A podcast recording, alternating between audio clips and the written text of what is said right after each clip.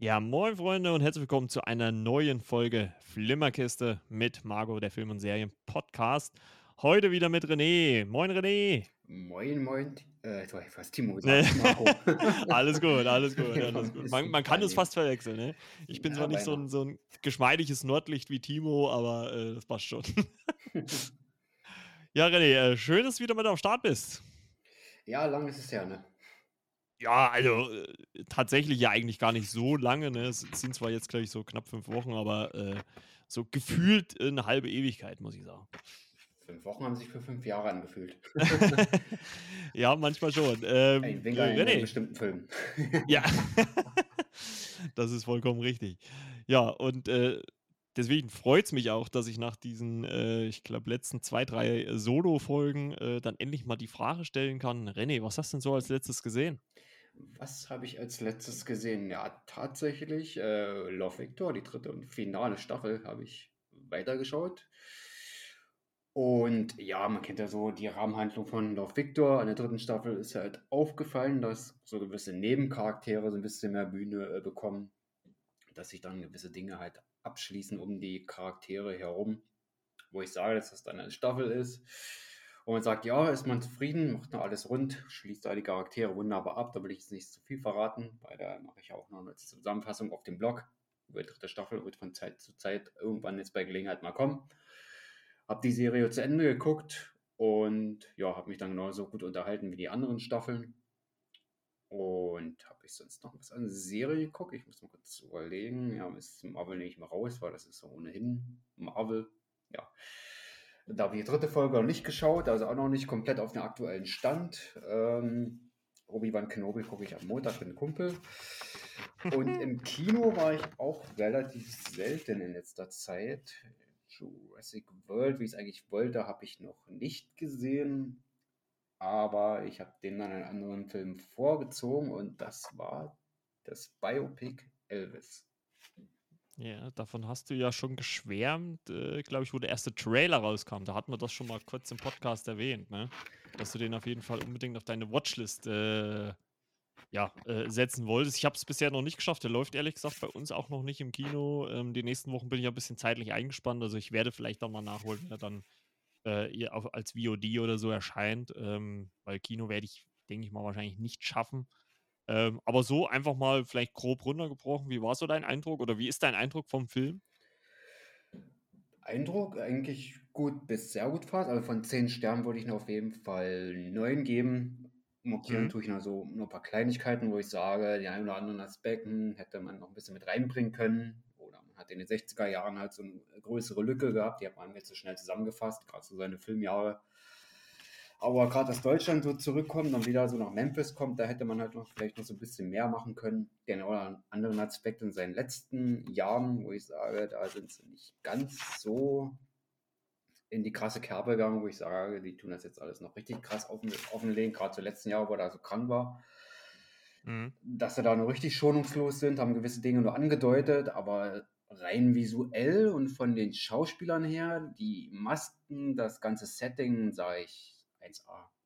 Und wie der Schauspieler aus dem Butler, der, wie der sich teilweise bewegt hat und einige Szenen muss ich überlegen, äh, ist das jetzt der Schauspieler oder ist das jetzt Elvis, war der, den der so perfekt äh, bewegt und imitiert hat, das war einfach der Wahnsinn. Also auch geil, war ich begeistert. äh.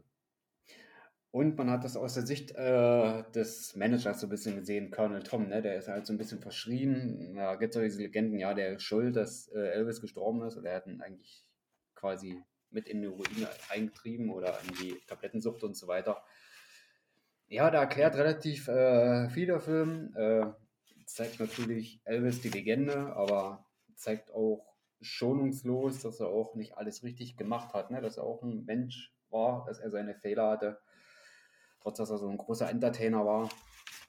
Aber ich denke mal, das ist auf alle Fälle ein Biopic, wo ich sage, auch jüngere Zuschauer, ja, kommen vielleicht dazu, äh, den Sänger Elvis kennenzulernen und ja, so, dass er quasi weitergetragen wird, dass den weiterhin noch viele, viele hören, dass der auch die jüngeren Zuhörer und äh, Filmegucker vielleicht die Person Elvis schmackhaft macht und die sich fragen, "Hä, wer ist das eigentlich? Höre ich mir doch mal an. Dass Ja, halt gerade heutzutage, ne? weitergetragen Mhm. wird, ja. Ja, Regie kann man ja vielleicht sagen, ist äh, äh Buzz Lerman ne, bei dem Film Genau. und ähm, sein Manager Tom Parker wird gespielt von Tom Hanks. Da habe ich nur gesehen oder in diesen Shots, die man so aus dem Trailer bisher kennt, dass er ziemlich, äh, äh ich wollte schon fast entstellt sagen, aber ziemlich verändert ist, was das äußere Erscheinungsbild angeht. Ne? Also so, so, äh, also man erkennt ihn jetzt vielleicht auch nicht unbedingt gleich auf Anhieb vielleicht, ne? aber äh, man hat so seine Figur, seine Person dann schon ziemlich verändert, ne? Ja. Das Äußere zumindest. Ja, und äh, politische Aspekte, muss ich sagen, die werden auch noch so ein bisschen äh, mit reingebracht. Gerade so der Robert äh, Kennedy, äh, der war irgendwann mal das Attentat, der wurde erschossen, da hat man das so ein bisschen mit reingebracht, dass Elvis es interessiert hat, ne, dass er das verfolgt hat. Mhm. Oder halt den Tod von Martin Luther King, also das wurde dann auch so nebenbei dann erwähnt, wo Elvis dann halt dann geschockt war, ne? der das dann zu der Zeit mhm. da verfolgt hat. Weiter so die 60er Jahre. Und ja, du hast ja auch Baby King hast du im Film mitgesehen, so Little Richard äh, wurde auch gezeigt. Also war schon echt interessant, dass auch mal andere, nicht andere Musikrichtung, aber andere Sänger da aus seiner Zeit so ein bisschen angeschnitten haben, dass sie dir gezeigt haben, dass auf die getroffen ist. Ja, fand ich schon recht sehr gut ausgearbeitet, ja. Ja, und mokieren kann man immer was, ja, mit Kleinigkeiten. Ja, gut. Mache ich erst ja. in der Film, der Trick alles noch rund. Ja gut, ich meine, das ist ja eh immer die Frage, sage ich jetzt mal, auf was bezieht man sich bei sowas, ne? Ich meine, wenn man jetzt wirklich die komplette, in Anführungszeichen, Karriere oder sowas abbildet, ähm, dann sagen dann vielleicht viele Leute, okay, der ist zu überladen. Ne, dann zieht man sich, um halt auch, ich meine, der Film ist, glaube ich, so schon recht lang, habe ich gehört. Ne? Ja, also so schon. Stunden 39, glaube ich. Ja, ja, also über zwei Stunden. Ähm, und, und lässt man dann halt was weg, äh, äh, sagen dann halt viele, ja, äh, warum haben sie das und das nicht mit reingenommen? Ne, also ich finde es immer schwierig. Ich glaube, es ist halt dann immer so eine kreative Entscheidung, was macht man jetzt? So im Nachhinein kann man da natürlich dann immer so als, äh, ja, so, so, so Hobby-Kritiker oder als Kritiker allgemein sagen, ja, okay, die hätten das und das noch mit reinmachen können. Ja, aber es ist halt dann immer die Frage, macht es den Film dann besser oder schlechter? Ne? Und klar äh, kann man das dann jeder, kann sich das auch jeder für sich selber auflegen, aber ich glaube, es hat dann schon irgendwo so kreative Entscheidungen, warum man das dann halt macht.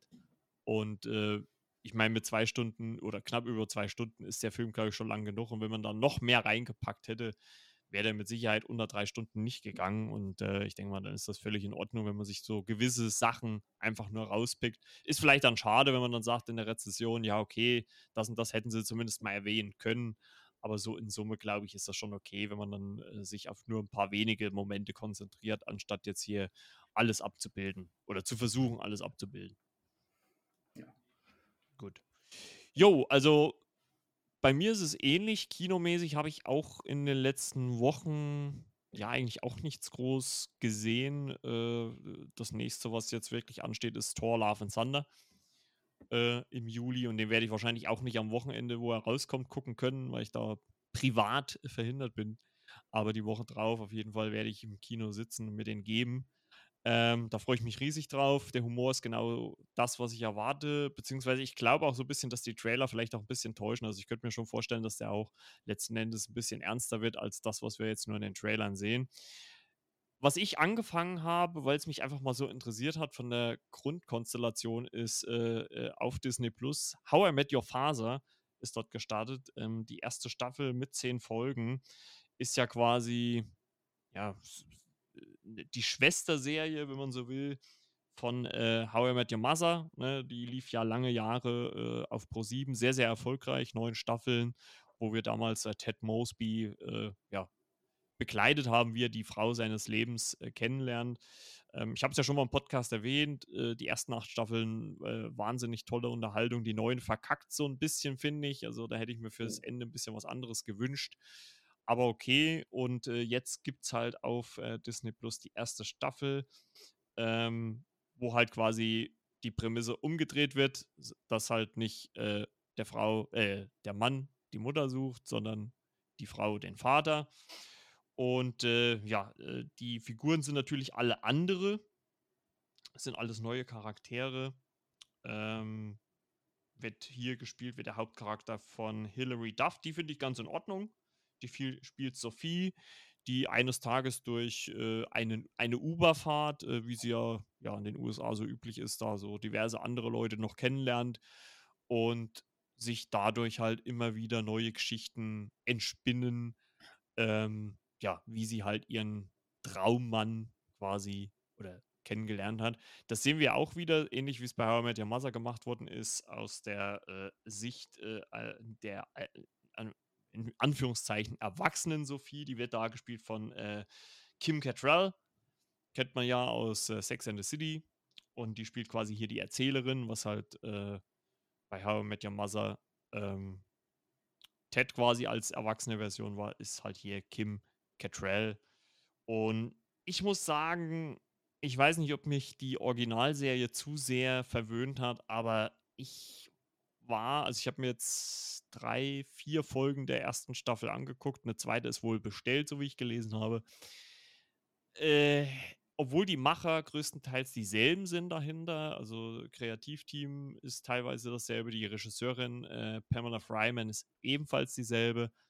Und da haben wir für mich auch so ein bisschen das Problem, es ist einfach gerade in den ersten drei Folgen so wiederholend äh, von Elementen aus der Originalserie, äh, angefangen beim Apartment, was man nimmt aus der Originalserie, wo halt die Jungs und Mädels auch einziehen. Ah, schwierig. Also die Gags haben für mich ja nicht wirklich gezündet. Äh, ich, so leichte Schmunzler, ja, aber jetzt nicht, dass ich irgendwie mal großartig gelacht habe. Ähm, ich versuche trotzdem langfristig der ersten Staffel zumindest mal eine Chance zu geben. Also ich werde sie auf jeden Fall zu Ende gucken. Das habe ich, hab ich mir ja so als Credo auferlegt. Wenn ich was angefangen habe, gucke ich es auch durch. Aber ja, so richtig vom Hocker gerissen hat es mich jetzt ehrlich gesagt nicht. Also, mhm. also wer die Originalserie, der sollte lieber da nochmal reingucken. Da gibt es so viele schöne Highlight-Folgen. Ähm, Finde ich, sollte man die vielleicht jetzt meiden. Was heißt meiden, aber vielleicht sich sparen, weil dafür gibt es dann halt viel zu sehr anderes Gutes, was man da gucken kann. Ähm, vielleicht, das könnte ich mir auch gut vorstellen, wie gesagt, wenn ich die erste Staffel durch habe, vielleicht, wenn sie irgendwie den Turn schaffen mit der zweiten Staffel, dass sie vielleicht ein bisschen mehr eigenständiger sind, so ein bisschen auch einen eigenständigeren Humor äh, tragen, dann könnte ich mir schon vorstellen, dass die Serie vielleicht ein bisschen besser wird. Aber Stand jetzt wiederholt sie viel zu sehr die Tropes aus der Originalserie und das ist einfach zu eintönig, finde ich. Also hm, das, ist alles schon. Sollte man nicht so lange ausreizen. Also ich habe es ja, noch nicht gesehen ja. und ich kenne die Originalserie leider nicht, muss ich gestehen. Ja, ist, ist, ja jetzt auch nicht schlimm, aber. Man ähm, sollte gewisse Dinge nicht nochmal so ausreizen, wenn er komplett die nee, Leute also Ich meine, ich, ich, ich kann verstehen, warum sie es machen, weil sie halt einfach anleihen, also versuchen halt die Leute von früher wieder mit ins Boot zu holen. Aber ich glaube, dafür war halt die Originalserie auch zu beliebt, äh, als dass man sie jetzt irgendwie einfach nochmal neu auflegen möchte. Also sie sollte ja ursprünglich eh schon, glaube ich, vor ein, zwei Jahren sogar schon aufgelegt werden. Das ist ja dann äh, alles nichts geworden. Und äh, ja, jetzt hat man das jetzt hier so gemacht. Ja, weiß ich nicht. Also, naja. Den einen oder anderen Film habe ich auch gesehen, aber die werde ich dann äh, demnächst im Podcast besprechen. Deswegen werde ich jetzt da hier nicht zusagen. Und ich gucke auch momentan ähm, ja ein paar Serien parallel. The Boys, ähm, The Umbrella Academy Staffel 3 ist jetzt gestartet. Ich werde jetzt auch mal langsam in Haus des Geldes Korea reingucken, ähm, wie die so ist im Vergleich zur Originalserie. Also vieles parallel, also, aber das wird halt noch ein bisschen dauern, bis sich das alles so. Äh, es wird auch mit Sicherheit nicht alles im Podcast landen, aber ich werde es zumindest mal kurz erwähnen, wie ich es dann letztendlich fand. Also es sind viele Sachen, die parallel laufen. The Boys läuft noch zwei Folgen, bis die dritte Staffel durch sind. Miss Marvel läuft noch drei Folgen, bis die durch ist. Also äh, dazu dann später ein bisschen mehr. Aber wir können ja jetzt über das Hauptthema reden, was wir heute besprechen wollen, nämlich im Zuge des Kinostarts von Jurassic World, ein neues Zeitalter, dem neuen Film von Colin Trevorrow, beziehungsweise auch den sechsten Film im, ja, ich fasse es jetzt einfach mal zusammen, Jurassic Park, Schrägstrich World Franchise. Ja, wollen wir heute so ein bisschen ja, die Filme mal ranken. Ähm, äh, René hat es ja schon gesagt, er hat eigentlich versucht, den äh, neuen äh, zu gucken. Äh, Im Kino hat es äh, aus Zeitmangel, würde ich jetzt mal behaupten, wahrscheinlich nicht geschafft. Ne? So sieht aus, ja. Oder Und, also, beziehungsweise, ich könnte mir gut vorstellen, ich könnte mir gut vorstellen, wie du am äh, an, an dem Kinotag, wo du Elvis geguckt hast, so drin standest, links das Plakat von Jurassic World, ein neues Zeitalter und rechts das von Elvis Ah, da gehe ich dann doch lieber in Elvis, ne? Ja, der gute Mann konnte Karate, ich wollte ihn noch nicht rausfordern. und so Maya zu Lebzeiten Fernseher zerschossen hat, also da bin ich lieber in den Film gegangen. Nein, Spaß, aber ja, das ist einfach die Faszination, die wieder gegriffen hat. Nostalgie, gut, die hätte ich natürlich dann auch gehabt mit Jurassic World. Ein Kumpel hat den schon gesehen, der hat gesagt, äh, habt da keine Erwartung, geht einfach in den Film rein, genießt den. Äh, nimmt die nostalgischen Momente alles mit und dann werdet ihr dann halt zufrieden sein. Also hat er nur mal so kurz zusammengefasst. Äh, ich werde so versuchen, okay. so schnell wie möglich nachzuholen. Äußerst und, positiv, muss ich sagen.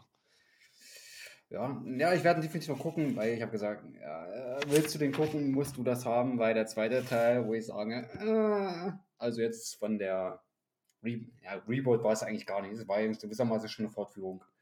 Ja, wie, wie haben sie es bei Scream gesagt? Ein Requel oder ein Sequel, ne? Ja, also jetzt, ich sag mal, von die Neuzeitreihe sei es einfach so ja, zweite, ja, da war also einfach, so, ah. also ich sage ja, wir fassen es ja auch groß im, als Jurassic Park Franchise zusammen. Also es ist einfach. Ich dann irgendwann gesehen, ja, Sam Neill, äh, Laura Dern, ja, oh, ja, da muss man zumindest wegen den reingehen. Habe ich gesagt, aus nostalgischen Gründen, da werde ich in den nächsten Tagen noch äh, eine Chance geben, da ich ja nächste Woche Frühschicht habe. Donnerstag ist frei, weil ich sicherlich mal die nächsten Tage schaffen. Ja, ich habe mir im, im Zuge dessen, ich hatte es ja auch in dem Post äh, zur letzten Folge geschrieben, dass wir da eigentlich schon versucht haben, über Jurassic World äh, zu sprechen oder über die Jurassic Park-Reihe. Ich habe mir im Zuge dessen des Kinostarts des äh, sechsten Films der Reihe alle nochmal angeguckt, von Jurassic Park bis äh, Jurassic World 2. Äh, Und ähm, ja, äh, wir wollen es quasi so machen, dass wir die Filme heute ranken. Ähm, wir werden jetzt natürlich nicht jedes einzelne Schnipselchen auseinandernehmen. Trotzdem möchte ich erstmal vorweg schicken, natürlich eine Spoilerwarnung. Wer jemand noch nicht die Filme gesehen hat, sollte sich erstens mal schämen und äh, zweitens dann vielleicht am besten nicht weiterhören, sich erstmal alle Filme angucken und dann, und dann wieder zurückkommen. Und ähm, ja, so viel dazu. Ne? Also ihr seid gewarnt, äh, Spoilerwarnung für äh, die gesamte Filmreihe, sage ich jetzt einfach mal, ne? von Park bis Jurassic World, ein neues Zeitalter. Ja, wie gesagt, wir wollen die Filme ranken, äh, hatten das eigentlich ursprünglich auch ein bisschen geplant zu dritt, deswegen mal all, allerdings ist äh, äh, der dritte Mann äh, entschwunden, sage ich jetzt mal. Deswegen machen wir es nur zu zweit. Und ähm, ja, äh, wir gehen quasi so vor, dass äh, wir von 6 bis 1, auch wenn bei René nehme ich jetzt einfach mal den, den sechsten raus, weil du hast ja ein neues Zeitalter noch nicht gesehen. Ähm, deswegen fangen wir bei dir dann erst ab 5 an, aber ich kann zumindest sagen, dass für mich der neue auf dem letzten Platz ist von der kompletten Reihe. Uh. Ja, also ähm, wie gesagt, ich werde jetzt auch nicht zu tief reingehen, damit ich René nicht zu viel äh, vorwegnehme. Ähm, aber ich habe es einfach mal, ich habe jetzt lange überlegt und ich hatte ja durch die, durch die Verschiebung von uns noch mal eine Woche Zeit, mir da noch mal Gedanken zu machen drüber. Aber gerade im Zuge dessen, dass ich die anderen Filme alle vorher noch mal geguckt habe, muss ich sagen, dass ich vom neuen äh, Jurassic World ein neues Zeitalter ähm, ziemlich enttäuscht war und gelangweilt auch im Kino. Also ich habe des Öfteren auf meine Uhr geguckt, äh, wie, wie, wie spät es ist. Ähm, wie gesagt, es ist der neue Film von Colin Trevorrow. Ähm, der hat auch schon den ersten Jurassic World gemacht. Ne? Ähm, ich kann ja kurz die Story zusammenfassen. Es gibt im Prinzip zwei Handlungsstränge. Die Handlung spielt äh, vier Jahre nach dem zweiten Jurassic World. Ähm, die junge Maisie, die haben wir ja, im, wie gesagt, im zweiten kennengelernt, ist eine, eine Spoiler, wie gesagt, eine ein menschlicher Klon. Ähm, und sie wird quasi jetzt äh, von Owen, gespielt von Chris Pratt, und Claire, gespielt von Bryce Dallas Howard, aufgezogen. Äh, die sind zusammen irgendwo in die Wildnis. Äh, der Raptor Blue ist quasi mit ihnen gekommen. Der lebt da halt auch so im, im Großraum um den drumherum. Und äh, Blue hat sich quasi selber fortgepflanzt, hat jetzt auch ein junges äh, jungen Raptor. Na, äh, Maisie nennt es äh, Beta. Passt ja auch irgendwie zu Blue. Ähm, hm. Und eines Tages werden beide, sowohl Beta als auch Maisie, entführt. Und äh, Owen wie auch Claire machen sich halt auf die Rettung ihrer Ziehtochter und von ja, Blues äh, Mini-Raptor, Baby-Raptor, sage ich jetzt einfach mal. Das ist der eine Handlungsstrang und der zweite Handlungsstrang ist quasi, äh, da kommen wir wieder zu dieser Requel-Sequel-Geschichte, wie wir es auch schon in Scream hatten. Denn der Originalcast kehrt ja zurück mit Laura Dern als äh, Dr. Ellie Settler, Sam Neill ist Dr. Alan Grant und auch äh, Jeff Goldblum, der war ja schon im zweiten schon mit dabei, ne? allerdings nur so am Rande. Ähm, als Chaoswissenschaftler, die äh, kommen auch wieder zurück. Und äh, da ist die Handlung die, dass äh, die USA oder glaube ich die Welt insgesamt von einer Heuschreckenplage heimgesucht werde, aber nicht von herkömmlichen Heuschrecken, natürlich von Riesenheuschrecken. Und die halt viele äh, Felder ja leer fressen. Komischerweise äh, nicht die Felder der Firma BIOS sind, äh, was natürlich dermaßen offensichtlich ist, ähm, warum sie das nicht machen. Und äh, ja, äh, Dr. Ellie Settler bekommt quasi den Auftrag, äh, ja, herauszufinden, was es damit auf sich hat und sucht äh, dementsprechend Hilfe bei Alan Grant und zusammen machen sie sich auf die Suche nach der Ursache für diese Riesenheuschritten. Äh, aber wie gesagt, allein von der Erzählung her könnt ihr euch schon denken, wo, worauf es da hinausläuft. Ähm, ja, das sind so die zwei Handlungsstränge, die laufen dann gegen Ende des Films ich sag mal, im letzten Drittel dann zusammen. Aber ja, ähm, wie gesagt, ich werde jetzt nicht zu tief drauf eingehen. Äh, ich fand es sehr, sehr langweilig. Ich fand es nicht wirklich gut. Ähm, ich habe eins, zwei positive, also positiv in dem Sinne, dass halt der Originalcast gut eingebunden wird. Also die haben, die sind jetzt nicht nur da, um, um da zu sein, sondern die haben halt auch eine gewisse Aufgabe, auch wenn die Aufgabe ehrlich gesagt ein bisschen, ja, dumm ist, sage ich jetzt ganz einfach mal, weil man relativ schnell weiß, wie gesagt, worauf das Ganze hinausläuft. Ich fand auch die Zusammenführung eigentlich ganz gut, dass man mit dem neuen Cast, alten Cast, das war sehr, sehr schön gemacht, hat man auch den einen oder anderen Schmunzler. Aber ich muss sagen, als der Film so rum war, und wir kommen ja jetzt gleich noch später im Ranking dazu, der hat für mich nicht eine ikonische Szene. Also der Film nimmt sich viel aus den Vorgängerfilmen, äh, nimmt sich da Anleihen raus, aber er hat halt fast null. Also ich wüsste jetzt keine Szene, wo ich sage, boah, das, der, die Szene oder die Sequenz steht für äh, Jurassic World ein neues Zeitalter. Ähm, für mich ist eine Szene, ein kurzer Moment des ganzen Films im Kopf geblieben. Und das ist äh, ein Moment, in dem die junge Maisie quasi so eine Treppe in einem, oder ja, so eine Treppe eine, in ein Labor hochklettert vom Boden aus. Oder eine Leiter, keine Treppe, eine Leiter. Und äh, im Hintergrund kommt halt der äh, Dinosaurier an und macht so das Maul auf und versucht sie quasi so zu beißen und beißt aber halt auf die Leiter drauf. Und man sieht sie quasi, wie sie förmlich in seinem Maul steht, aber äh, er das Maul halt nicht zukriegt, weil sie halt, äh, weil die leider das halt aufhält. Das ist für mich die einzigste Szene, der einzigste Moment, der für mich im Gedächtnis geblieben ist. Ich könnte jetzt ansonsten nicht viel von der Handlung, also von der Handlung schon, aber keine Szene großartig nochmal neu benennen. Und ich weiß nicht, das fand ich dermaßen lieblos, auch umgesetzt. Ähm, weiß ich nicht, also habe ich mir deutlich mehr erwartet. Also gerade nach dem Trailer oder auch nach diesem ganzen Vorgeplänkel, was man da hatte. Es gab ja auch dieses fünfminütige Intro, was man da mal hatte, diese, diese ja, Eröffnungssequenz, die es auch gar nicht im Film gibt, muss man auch dazu sagen. Also die existiert gar nicht. Ähm, man hat auch, finde ich, viel zu wenig aus der Prämisse des zweiten Teils gemacht. Also da ist man fast null drauf eingegangen, ganz kurz am Anfang und ganz kurz am Ende. Ansonsten ist es für mich in großen Teilen einfach nur ein generischer Actionfilm mit Dinos. Mehr ist es nicht. Und fand ich schade, hätte ich mir gerne mehr gewünscht oder besser gewünscht. Und ja, also schade, muss ich sagen. Also ich war enttäuscht, so ein bisschen, wo ich aus dem Kino raus bin, muss ich ganz ehrlich sagen. Frage, geht ja auf die Post-Credit-Scene aus dem zweiten Teil ein? Ist, wird da irgendwie Bezug genommen? Ja, allerdings, wie ich es gerade schon gesagt habe, nur ganz kurz am Anfang und ganz kurz am Ende. Also alles dazwischen äh, drinne. Also am Anfang wird da kurz äh, drauf eingegangen mit so verschiedenen Nachrichtenschnipseln, aber die eigentlichen Handlungen im Film gehen da null drauf ein. Also so gut wie gar nicht drauf ein. Es wird mal erwähnt mit einem Satz und das war es dann auch schon. aber es wird ganz, ganz wenig gezeigt. Es gibt zwar so am Anfang mal einen kurzen Moment, da wo, wo äh, Maisie, Owen und Claire leben, wo das auch mal so gezeigt wird, wie es halt so ist, wenn da ein Dinosaurier lebt. Aber ansonsten geht man da fast null drauf ein und das finde ich sehr, sehr schade. Also da habe ich mir vom dritten Film äh, des, der, der neuen Reihe äh, oder der neueren Reihe deutlich mehr erhofft, muss ich ganz ehrlich sagen. Also ich war ein bisschen enttäuscht. Also was heißt ein bisschen, ich war enttäuscht. Enttäuscht und auch ein bisschen gelangweilt.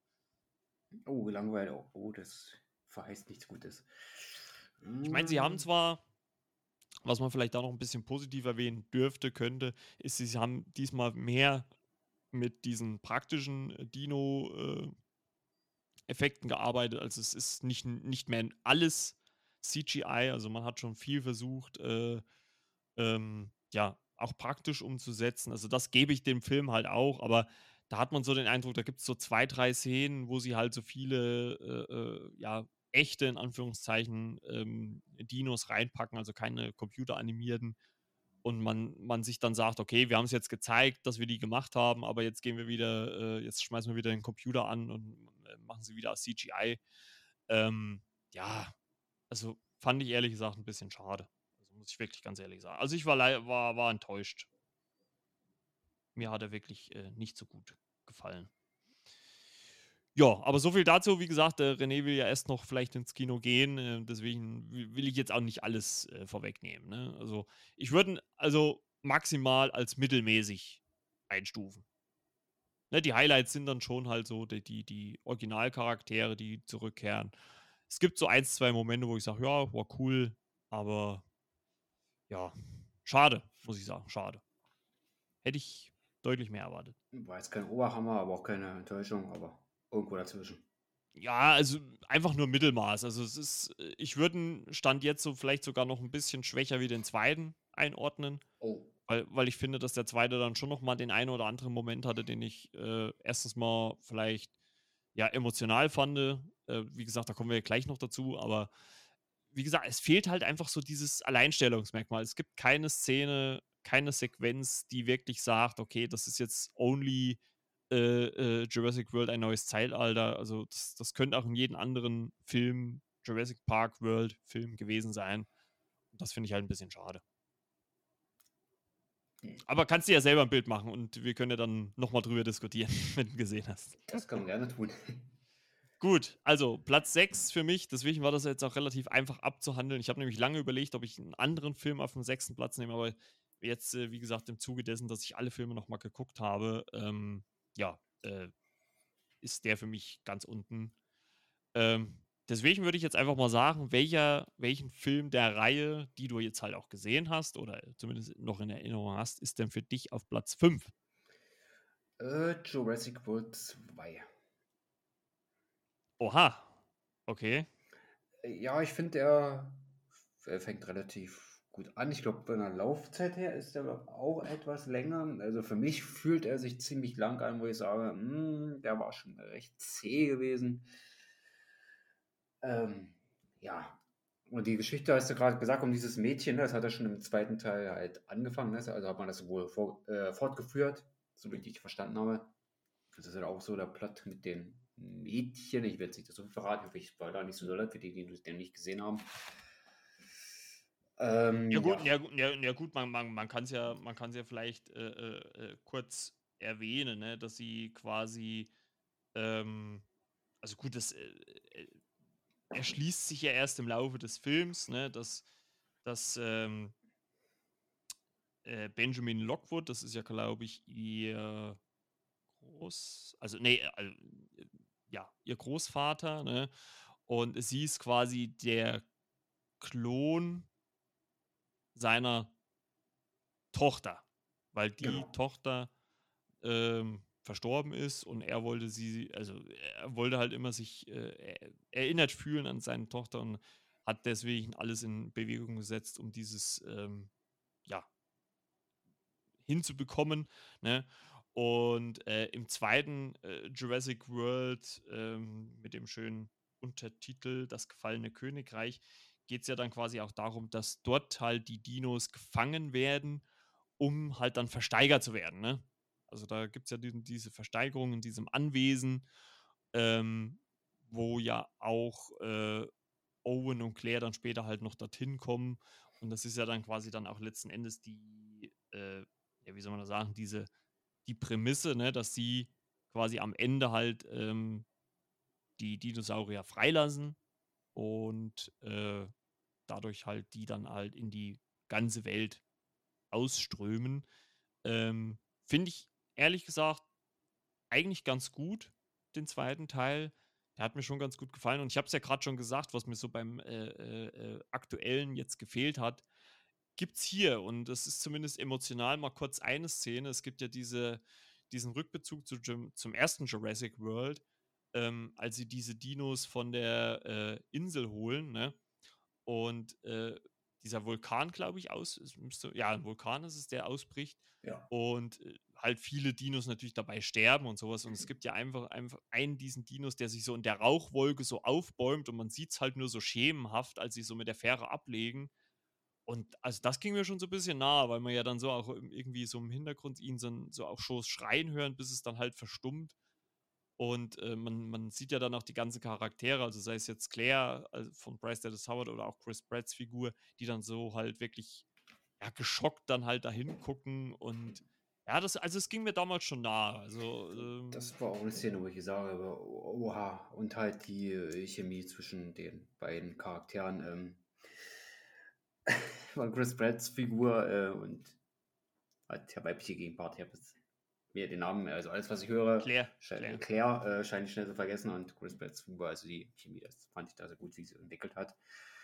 Zwischen den beiden war das am Anfang ja nicht so dolle, ne? man hat sich da so offenbar auseinandergelebt. Ne? Ich glaube, Chris Pratts äh, Figur hat am Anfang sein Häuschen da gebaut, dann haben sie sich ja wieder getroffen ne? und waren da nicht so vereint.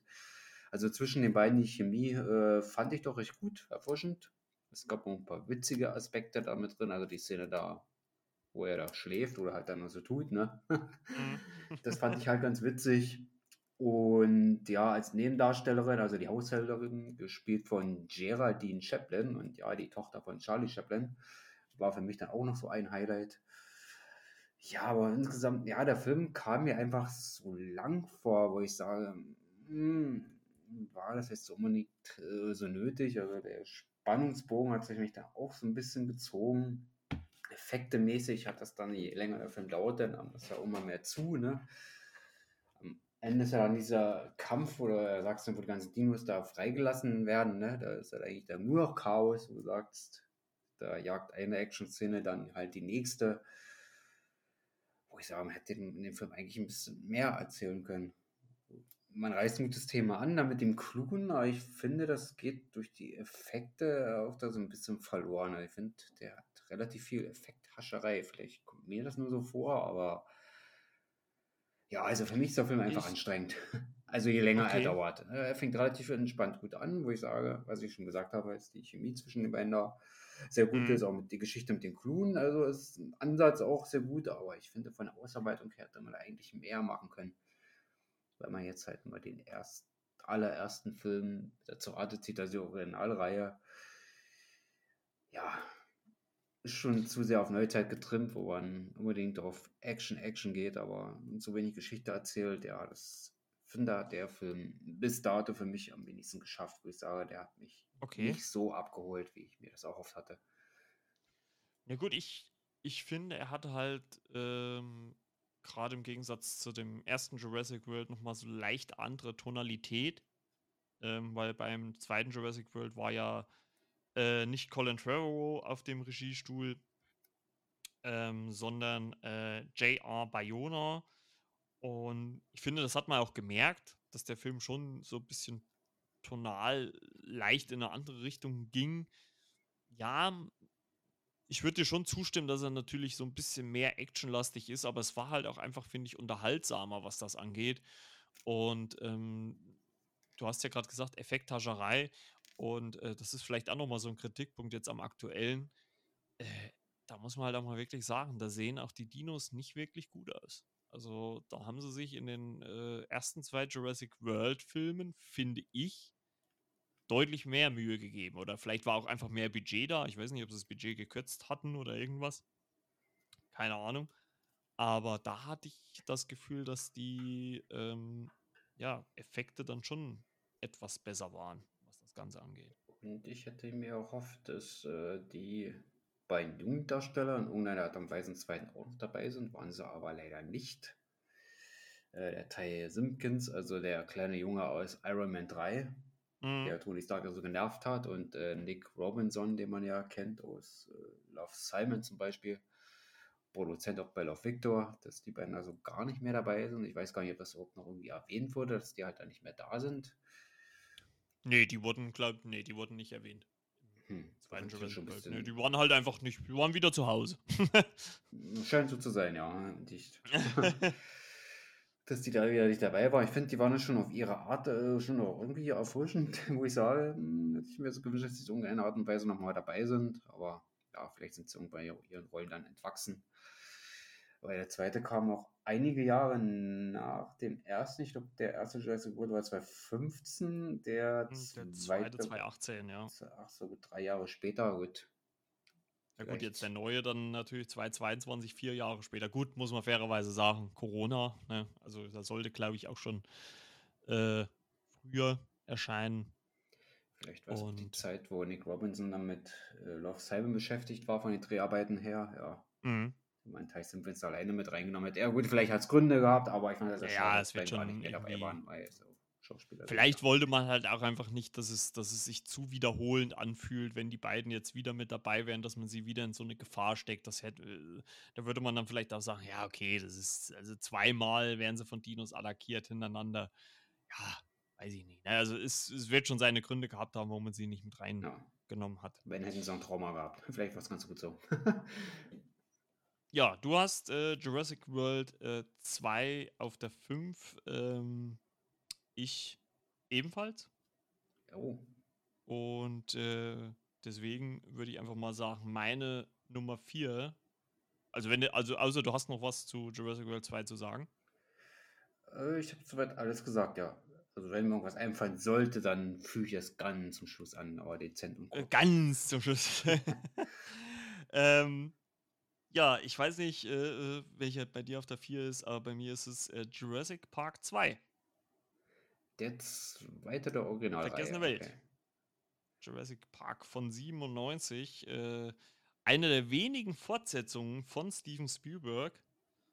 Macht ja, hat ja eigentlich so viele gar nicht gemacht, der gute Mann. Und ja, äh, äh wo, auf welchen hast du den? Äh, bei mir ist äh, auf dem zweiten Platz. Platz zwei. Was? Äh, ja, auf dem zweiten Platz. Ah ja. Ja, ich bin ah, ein bisschen nostalgischer vorgegangen. Okay, okay, okay, okay. okay. Na gut. Ähm, ja, wollen wir dann erst durchgehen und, und warten dann, bis wir bei Platz 2 sind? Ne, wenn du, weil wenn, wenn du ihn jetzt weiter oben hast, dann macht es ja wahrscheinlich jetzt keinen Sinn, wenn ich jetzt drüber rede, oder? Ja, gute Frage, wie wir das jetzt machen wollen. da die Plätze scheinen ja, also, unterschiedlich zu sein. Ja, ne, gut, wenn du auf der 2 hast, dann würde ich einfach mal sagen, dann äh, packen wir ihn äh, auf später. Äh, wie gesagt, ich habe äh, Jurassic Park auf der 2. Äh, äh, du hast ihn auf der 2, ich habe ihn auf der 4. welchen hast du dann eins weiter oben? Also welchen, welchen hast du auf der, auf der 3? haben wir jetzt den Platz nee, den, auf dem vierten, Entschuldigung. Jetzt habe ich selber durcheinander. Jetzt, jetzt war ich auch durcheinander. Jurassic World 1. Also den 2017er habe ich oha, auf dem Oha, oha, warum? Ähm, naja, vielleicht spielt für mich der nostalgische Grund. Ja, wie gesagt, es ist halt auch Neuzeit und ich finde, der fühlt sich so. Ja, der hat viele Anleihen aus dem 93er, aber ist halt moderner, finde ich. Mhm. Das, äh, gewisse Dinge die durch den Park sehen, wo da alles noch Früchte, Freude, Eierkuchen ist, aber dann, ja, wieso sag ich jetzt Eierkuchen? wo das dann halt auch eskaliert. Ich finde, der hat relativ viele Anleihen vom Original aus dem 93er. Aber ich fand ihn vom Cast her, wie gesagt, sehr erfrischend. Äh, Chris Pratt, äh, spreche ihn jetzt überhaupt richtig aus. ja, ja. Ist natürlich dort auch zum ersten Mal dabei in seiner Rolle. Äh, vielleicht kann man es ikonisch nennen, keine Ahnung. Ja gut, das würde ich, also das würde ich jetzt nicht sagen. Also Chris Pratt, Owens Grady äh, im ersten Jurassic World, der war ja so irgendwie so gefühlt so ein bisschen Mr. Perfect, ne? Ihm passiert nichts, er kann alles, sieht gut aus, ist charmant, ne? Und so weiter, ist lustig, kann mit Kindern. Also der war schon so ein bisschen Mr. Perfect, aber ich muss auch ganz ehrlich sagen, ich bin ja so, äh, was das angeht, dann auch so ein bisschen Guardians of the Galaxy äh, geproved, ne? Und seitdem mag ich halt, also Chris Pratt mag ich schon vorher, der hat ja auch in Parks and Recreation mitgespielt, beziehungsweise auch in einer meiner Lieblingsserien OC California. Da hat er Che gespielt, Che. Allerdings noch ein bisschen mit, mit ein bisschen mehr, äh, ja, auf den Rippen. also der hat, ist gut in Form gekommen dann. Ähm, ja, äh, Jurassic World, du hast ja gesagt, du bist ja eher so der Nostalgiker. Ja, sehe ich. Aber ich denke mir dann halt auch immer, okay, ähm, sie haben 93, also sie haben zwölf Jahre später, ja, rein rechnerisch, ja, zwölf Jahre später, haben sie, ähm, qua, nee, zwölf, Moment, 93, 7, 15, 22 Jahre 22. später. 22 Jahre später einen Neustart äh, äh, gemacht. Jetzt, äh, ja, ihr habt gemerkt, Mathe ist nicht meine Stärke. Ähm, haben sie äh, eine Neuauflage gemacht. Und die finde ich, fand ich dann eigentlich war gut gelungen, auch wenn man natürlich viele ja, Rückbezüge zum ersten Teil gemacht hat. Das, das sehe ich auch so. Ne? Also man hat viele Storybeats so wiederholt, wie sie auch im, im, äh, im ersten Jurassic Park waren. Aber ich finde, man hat das so schön äh, also auch an Anlehnung an das Original so schön eingearbeitet, dass es gar, also für mich hat es in keinster Weise aufgesetzt gewirkt. Ne? Und klar, wir sind, also wir sind natürlich welche, die das Original gesehen haben. Aber ich habe mir dann so gedacht, für einen, für einen jungen Menschen, der jetzt das erste Mal einen Film mit Dinosauriers im Kino guckt, ohne Jurassic Park vorher gesehen zu haben, für den ist das halt jetzt Jurassic Park von 93. Ne? Für die ist das halt jetzt das neue Jurassic Park weil wir halt für uns noch so ein bisschen die, wie du es schon sagst, Nostalgie-Schiene ziehen von 93, obwohl ich den damals auch nicht im Kino gesehen habe, da war ich noch zu jung. Ähm, aber ich fand das einfach richtig gut umgesetzt und auch, wie gesagt, für uns Nostalgiker, die vielen Anspielungen, ich äh, sag nur dieses Nachtsichtgerät, ne, was man da hatte und sowas, was sie damit eingearbeitet haben, das fand ich herrlich charmant und toll mit eingearbeitet. Also mir hat das wirklich sehr, sehr gut gefallen. Damals sind sie mit den Jeeps durch die Parks gefahren und diesmal waren sie in diesen runden Glas, wie ja, nennt man ja, das? diesen komischen äh, Bällen da, ja. ja. Da, steuern konnten, ne? das, wo ich sage, da war, war er moderner. Ne? Von Effekten her, klar, natürlich ist das anders gegenüber den ersten. Und ja, der dritte von der Originalreihe war 2001, also zum neuen dann wenn du den letzten der Originalreihe nimmst, da hast du 14 Jahre, da warst du mit 12 Jahren gar nicht so lange weg. Mhm. Ähm, ja, was wollte ich jetzt noch sagen? Ich habe es am Anfang schon erwähnt, ja, vom, vom Cast her, eben der Frischen, da erzählt er eine Geschichte, ich weiß gar nicht, ob die beiden Brüder sind, also die Figuren von Ty Simpkins und äh, Nick Robinson, wo man halt so die Geschichte erzählt. Das waren Brüder, ja, ja. Und die da zusammen unterwegs sind. Ich finde, die beiden haben da echt eine gute Chemie gehabt. Gray und Zach Mitchell, ja, ja, das waren ja die nicht, äh, die Neffen von Claire. Ah, genau, von Claire. Ah, jetzt kommt's wieder. Ja, oh, man merkt, also sie, der, sie ist der, ja quasi so die, nicht die Leiterin des, ja, schon die, des Parks, schon, also sie hat schon so die, die, diese Überwachung des Parks inne, ne? Aber ähm, und sie lädt ja quasi dann ihren Neffen dann ein und äh, da passiert ja dann das Unglück, dass halt diese, diese Bälle oder dass die Dinosaurier ausbüchsen. Ich meine, wie du schon sagst, es gibt schon viele Parallelen zum ersten, aber dennoch finde ich, äh, steht der schon stark auch noch auf eigenen Füßen. Also, äh, und vor allem, finde ich, macht er das halt auch richtig gut. Also es gibt ja die im, im ersten Jurassic World diesen äh, Indominus Rex, und den hat man halt da wirklich richtig gut eingearbeitet, finde ich. Also auch wie er so gezeigt wird dann ähm, das erste Mal, ne, da musste man ja dann auch so gucken, also so dann in diesem Gehege auf einmal auftaucht. Also das finde ich schon ziemlich cool gemacht, dann muss ich sagen. Also überhaupt äh, rundum gelungen, was das angeht. Auch mit, mit praktischen Effekten hat man da richtig gut gearbeitet. Ähm, ja, gut, ich gebe zu, Chris Pratt ist vielleicht als Figur ist zu perfekt in dem Film. Aber der hat mir einfach auch äh, viel, viel Spaß gemacht, muss ich sagen. Ja, ja wohl nur weil der Film bei Platz 4 ist, also sehe ich es jetzt schlecht an. Also, ja, gut, das ist halt nostalgisch. ja, das ein bisschen mit, dass die anderen äh, vor den beiden neuen sind. Ja, aber mich ist der erste gegenüber dem zweiten, also der neueren, äh, definitiv der bessere. Also vom Unterhaltungswert. Ah, okay, also okay. Also mich hat der erste mehr mitgenommen als äh, der zweite, also von der World-Reihe, sage ich jetzt mal so. Hat definitiv für mich mehr Momente, als sein Nachfolger. Und für okay. mich definitiv ein guter vierter Platz. Ein gut, äh, vierter von fünf, ja. Also, also, ja, ich, also, ist ja kein Ranking also da jetzt mit halt, zehn Filmen oder so, aber ich ja. den auch schon als sehr unterhaltsam an. Also da bin ich dann halt wirklich mal gespannt, wo du das dann für dich einschätzt, äh, den neuen dann, wenn du den gesehen hast. Also wo du den dann hinstellst, ob du den dann vor den ersten setzt, dahinter, äh, vor den zweiten oder gleichwertig. Also da bin ich mal wirklich gespannt, wenn du dann gesehen hast. Das müssen wir auf jeden Fall mal im Hinterkopf behalten, dass wir dann das nächste Mal dann nochmal drüber reden. Ja, machen wir auf jeden Fall. So, das müssen wir uns genau. merken. Dann äh, Platz 3 ist äh, bei mir äh, Jurassic Park 3. Bei mir auch. oh, naja. Also, ich, na gut, ich glaube, nach oben hin jetzt äh, äh, sind wir dann auch ähnlich, ne? Oder gleich wahrscheinlich. Ne? Ähm, ja, äh, finde ich gar nicht mal so schlecht, wie er bei vielen gemacht wird muss ich ganz ehrlich sagen. Es ist zwar der kürzeste der Reihe mit äh, knapp 92 Minuten. Äh, Regie ist äh, von Joe Johnston, den kennt man ja auch ähm, als oh, Entschuldigung, als äh, Regisseur von äh, Captain America The First Avenger. Daher kennt man ihn ja auch. Und ähm, und er ja? hat äh, die visuellen Effekte äh, Jäger des verlorenen Schatzes gemacht. 1981 hat ich mir mal so notiert. Oha, okay. Und Liebling, ich habe die Kinder geschrumpft, 1989, das war sein erster, den hat er auch gemacht. Genau wie den 95er Jumanji. Und halt den The First Avenger hast du schon erwähnt. Okay, okay, habe ich bei der Recherche noch so ein bisschen mit rausgekriegt über den Regisseur, aber ich sage, oh, Johnson, sag mir irgendwas, welcher, welcher, schnell gucken. ja, da habe ich das rausgekriegt. Ah, ah der ja. ist das.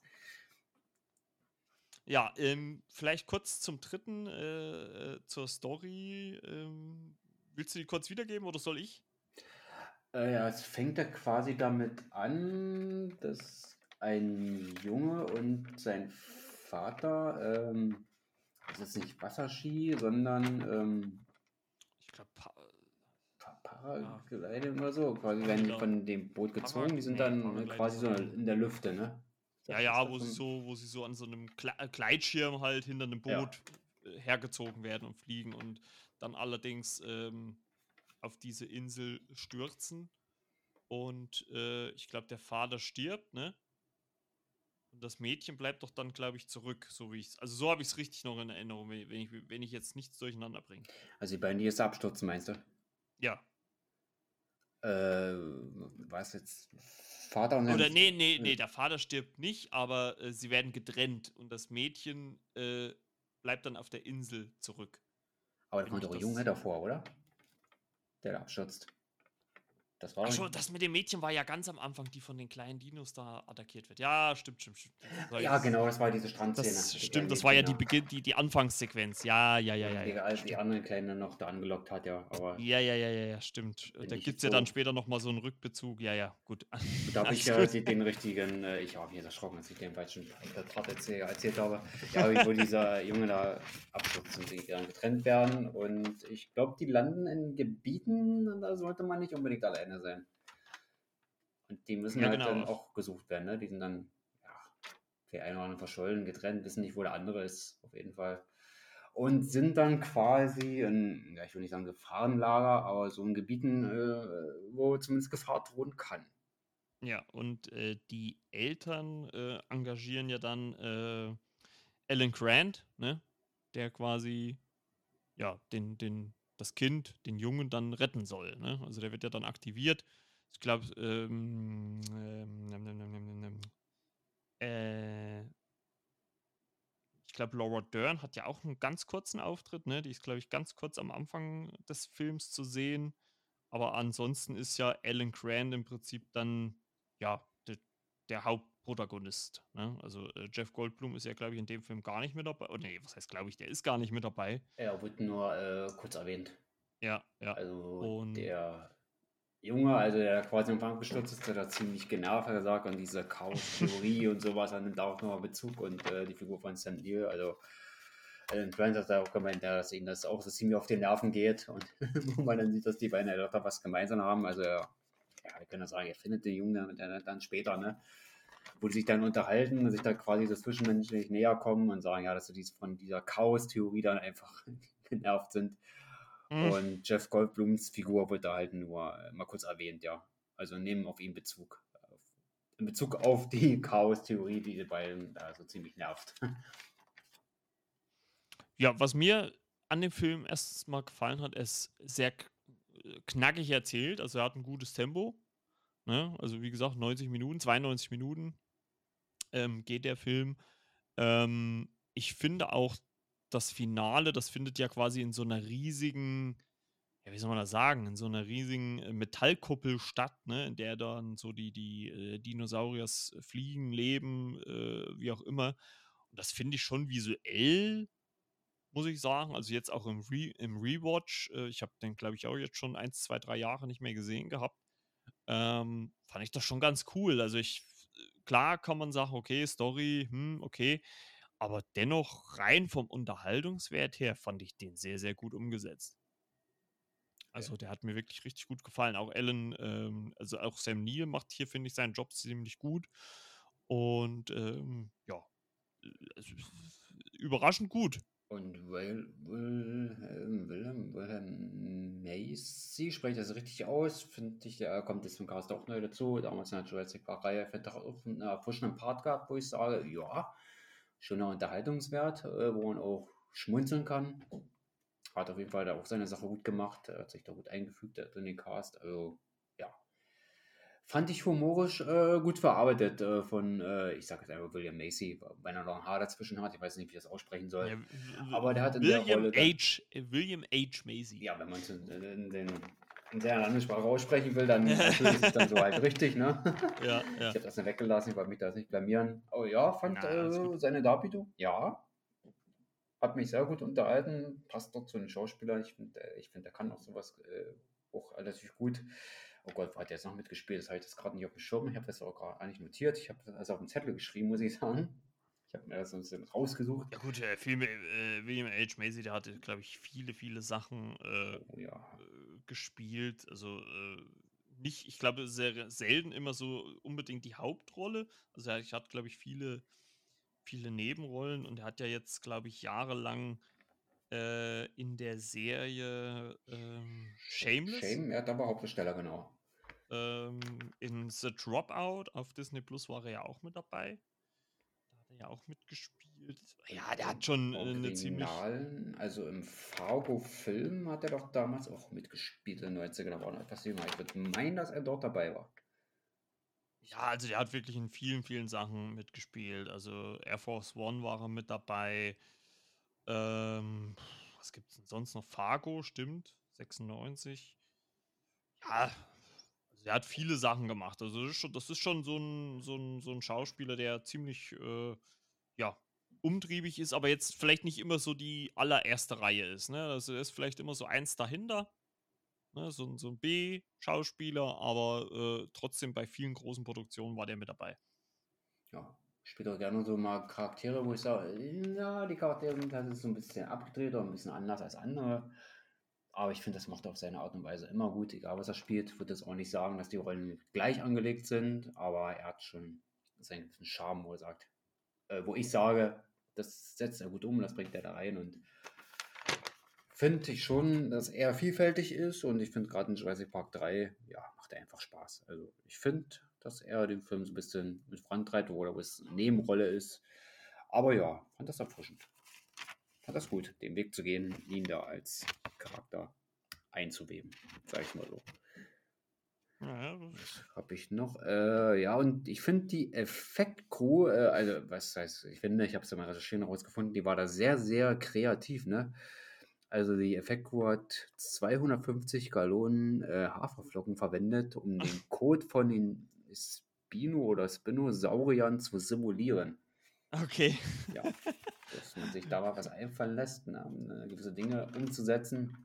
Ja, finde ich gut. Okay. Sage, ja, das schreibe ich mir auf, das kann man mal notieren, das ist vielleicht am Rande mal interessant, aber ich weiß nicht, wie viel 250 Gallonen Haferflocken, äh, wie viel das in, in Tüten abgepackt, umgerechnet ist, keine Ahnung. Ich weiß, ich finde sich ja draußen jemand, der das ausrechnen kann, ihr könnt es gerne schreiben. Und ich habe das einfach mit aufgenommen, weil gut, man muss das ja auch irgendwie darstellen, ne? Wenn du das halt verdünnst, ne, dann sieht das halt aus wie.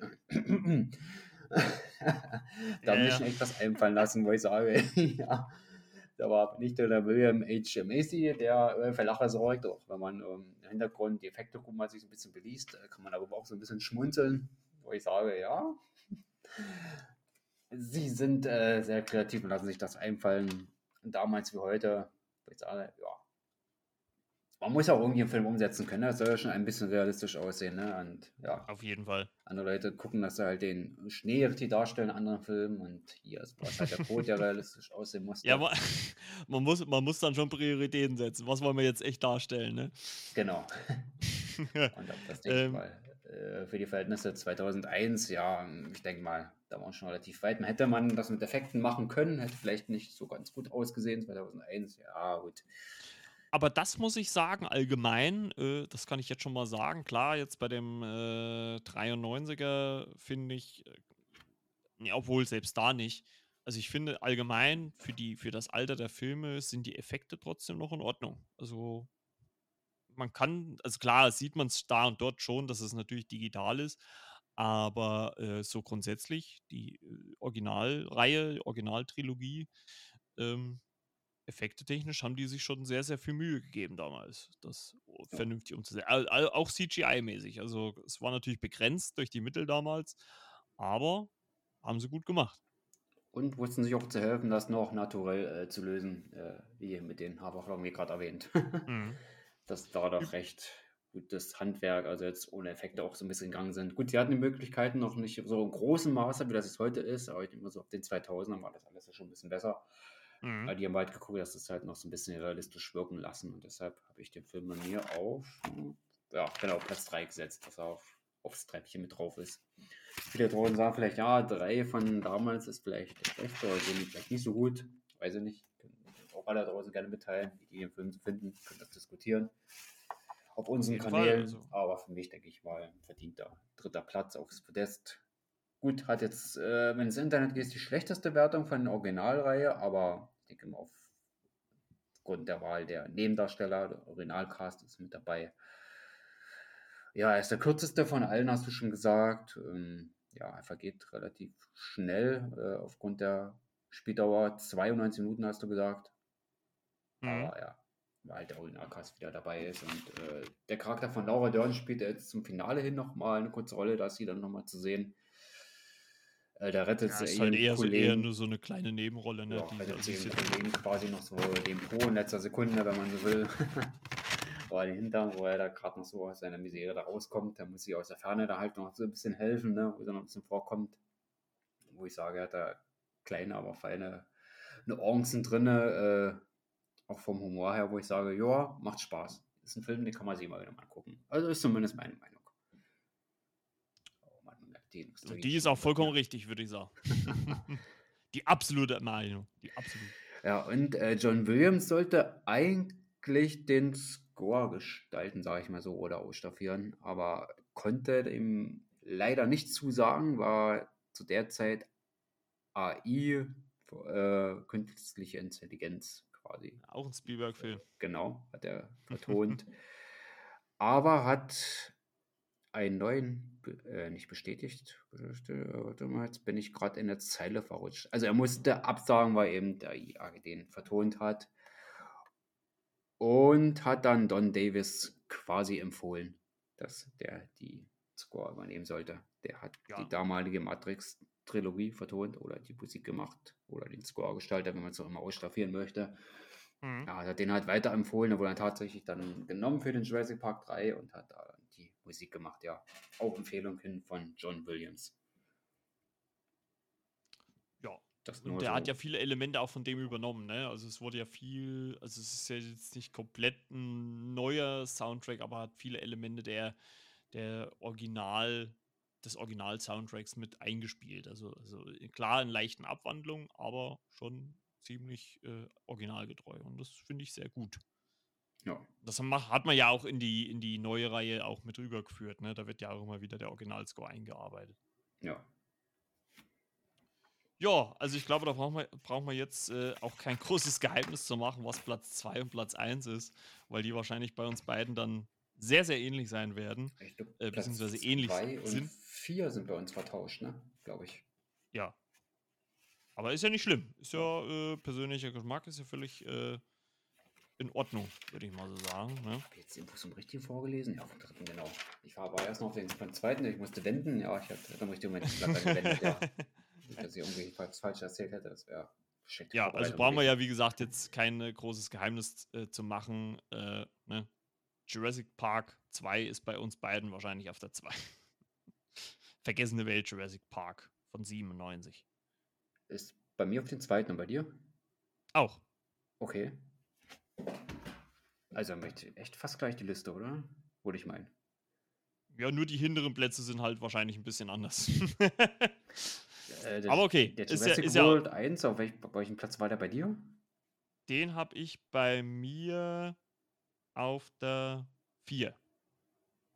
Habe ich auch. Ey, aber ist echt alles gleich? Ist ja krass.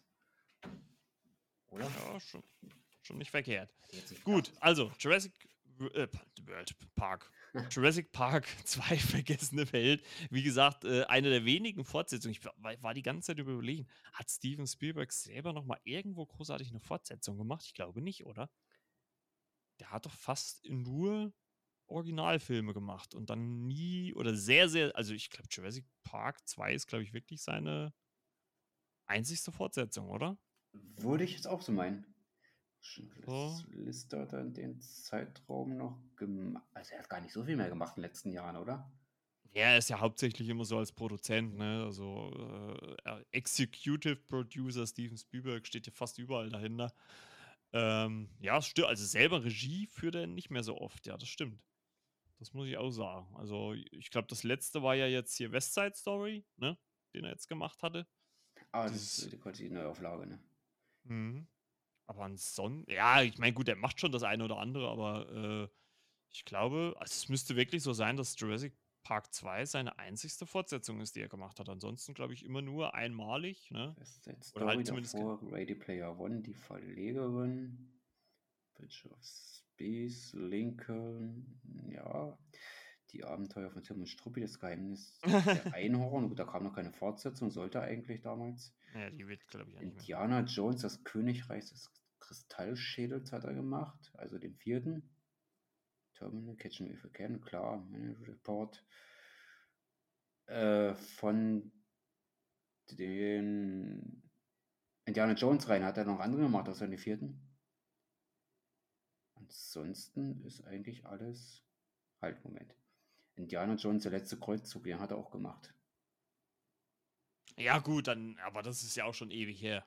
Also, naja, gut, da hat er dann doch nochmal eine Fortsetzung. Gut, da lagen viele Jahre dazwischen. Der dritte war ja aus dem Jahr 1989 und dann, äh, glaube der vierte 2008. Ja. Naja, gut, dann, aber trotzdem, ist, äh, wenn du überlegst, da hat er jetzt in, hat er in zwei Franchises mal eine Fortsetzung gemacht, ansonsten nie. Also, es ist halt auch sehr unüblich, würde ich mal sagen. Gut, hat er bei Indiana Jones alle gemacht, ne? bei Jurassic Park jetzt hat er nur den zweiten, ne? Da hat er irgendwann mal gesagt, er macht den dritten ja. halt nicht mehr. Na gut, äh, bei äh, Indie 5 hat ja, ah, wie hieß jetzt der Regisseur von Logan? Hat ja der ja übernommen. Äh, ja. Oh Gott, wie ist der jetzt gleich? Ja, James Mangold. James Mangold. Ah, Mann, den Name kennt man doch, der fällt nicht ein. Ey. Ach, James meine. Mangold, der hat ja jetzt Indie 5 gemacht. Also da bin ich auch mal äh, wirklich gespannt, wie der dann so ist. Ja, äh, wie, wie ich schon gesagt habe, Jurassic Park 2 oder Vergessene Welt, Jurassic Park ähm, aus dem Jahre 97. Krass, da war ich 13. äh, ist schon ein paar Tage her. Äh, wie gesagt, auch die Fortsetzung natürlich zum äh, originalen äh, Jurassic Park. Hier spielt äh, Jeff Goldblum die Hauptrolle, Dr. Ian Malcolm, zusammen mit äh, Julian Moore, die spielt Dr. Sarah Harding. Ja, um worum geht's in Jurassic Park 2? In Jurassic Park 2 geht es darum, dass vier Jahre nach dem Vorfall auf der Isla Nublar ich muss die ganze Zeit überlegen, wie diese Insel genau heißt, bis ich mir da jetzt nochmal nachgelesen habe. Isla Nublar ähm, ja, äh, wird entdeckt, dass an, manche Dinosaurier äh, aus dem ersten Teil quasi äh, überlebt haben und auf der Schwesterinsel der Isla Sorna überlebt haben und dort quasi in einem ja, eigenen geschlossenen Ökosystem aufwachsen, ohne irgendwie Eingriffe von außen. Und äh, John Hammond gespielt hier wieder mal äh, wunderbar von dem guten Richard Attenborough äh, schickt quasi eine Forscher, ein Forscherteam auf diese äh, zweite Insel, um halt dieses Leben der Dinosauriers so festzuhalten und der Welt zu zeigen, hier, dass äh, es gibt wieder Dinos, die haben wir gemacht und die leben ohne, ja, dass wir sie irgendwie kontrollieren oder, oder äh, abrichten müssen vor sich hin. Ähm, Allerdings äh, kommt es dazu, dass er da den Kontakt verliert und deswegen wird der Dr. Ian Malcolm kontaktiert, ne, der dann halt auf diese Insel gehen soll und äh, quasi die Julian Moore-Figur äh, Dr. Sarah Harding suchen soll, weil die, glaube ich, auch eine Beziehung hatten miteinander. So, so war es ja so ein bisschen, oder wurde zumindest angedeutet, ne? Ja. Und ähm, auf dieser Insel kommt es dann halt dazu, dass so ein paar Großwildjäger kommen, wie so oft, ne? Und wollen die Dinos äh, fangen, um sie auszustellen, äh, beziehungsweise äh, auch andere Sachen mit denen zu machen und äh, die halt irgendwo in die Staaten mit einzuführen. Und ja, dann geht quasi das Chaos erstmal so richtig los, äh, weil dann halt auch der T-Rex irgendwann äh, gefangen wird und ja, auf ein Schiff gebracht wird und das kommt dann irgendwann mal auch nach, war San Diego oder San Francisco? Ich verwechsel das jedes Mal. Oh Gott, ja, was Ich glaube, San Diego war es, ne? Weil San Francisco war, glaube ich, zu naheliegend. Äh, San also auf jeden ja. Fall eins von beiden. San Diego oder San Francisco? San Diego würde ich sagen, weil ich da was rausgesucht habe äh, aus der Trivia. Und eine Sequenz von San Diego dabei ist, obwohl San Diego ist richtig. Ah, gut, gut, gut. Da, das verwechsel ich jedes Mal, ob San Francisco war oder San Diego. Und äh, ja, wie gesagt, Fortsetzung zum ersten Teil. Ja, René, deine Gedanken zum zweiten Jurassic Park? Ja, ich habe zu Julian Moore noch so eine kleine Andeutung oder so einen kleinen Aspekt. Also die ah, nahmen die Rolle eigentlich nur an, um eine Scheidungsvereinbarung zu bezahlen. Und nicht schlecht, ne? Äh, man ist in Not okay, und cool. hat sich wohl gesagt, oh, der erste war ja da so erfolgreich 1993. Also die Rolle muss ich annehmen und hier ist Spielberg, da kann man nicht viel verkehrt machen. Ja. Aber scheint sich richtig entschieden zu haben war ja damals auch, auch noch jung an Jahren, die gute Julia Moore, ne? Ihre ja. Rollen sind dann mit den späteren Jahren auch so gewachsen, ne? Wo sie dann mehr und mehr Hauptrolle übernommen hat. Also noch tiefgängigere Rollen gespielt hat. Also sie hat auch einen, einen ganz kleinen Auftritt in Auf der Flucht aus dem Jahr 1993. Woher war sie zarte 37, 97. In der Hauptrolle war, ne? Oder ist Dr. Mhm. Richard Kimball, ne? Und wir sind nebenbei, da hat sie eine kleine Nebenrolle als ja. Krankenschwester, da war sie schon dabei. Man sieht, dass Julian Moore auch noch sehr jung, aber 97 war sie auch noch, denke ich mal, ja, auch noch gut in jungen Jahren. Und man sagt, ja, das ist eine Schauspielerin, die wird sich da entwickeln. Äh, Cast ausgetauscht, äh, fast, ja, nicht fast komplett. Also Jeff Goldblum ist da dabei, Richard Attenborough, den sehen wir ja noch in einer kleineren Rolle. Die Kinder ganz am Anfang. Ja, man ist einen neuen Weg gegangen, ne? man hat nicht komplett äh, den, die Darstellerriege aus dem ersten Teil genommen. Auch das mit dem Wilderern war ein guter Aspekt. Ja, man kennt es auch äh, auf dem Meer mit den Walen, ne? also Walfänger und sowas. Mhm. Man fängt die Tiere und will damit Geld machen und dann noch welche andere Dinge. Finde ich gut, dass man das auf den Saurier-Aspekt dann auch so mit einbezogen hat. Dass es immer wieder welche gibt, die da die große Kohle mitmachen wollen. Oder wo der Jeff Goldblum-Charakter halt so ein bisschen, ja, sich Anfang aufregt, ne, dass man sich da nicht so an gewissen Ding gehalten hat, wo er dann halt mit dem anderen, ist der andere Typ dann Anwalt, ich habe jetzt den Namen vergessen von dem, wo die sich da auch gegenseitig scharmützeln oder in einen Konflikt geraten, sage ich mal so. Scharmützeln, das klingt alles immer so, ja, Solaripari. Geraten einander, sind über gewisse Dinge nicht einverstanden, also gegenseitig, ne? Und dann nehmen die Dinge halt so ein bisschen äh, ihren Lauf, ne? So wie du es auch schon ein bisschen erwähnt hast. Ja, also äh, ziemlich unterhaltsam, muss ich sagen.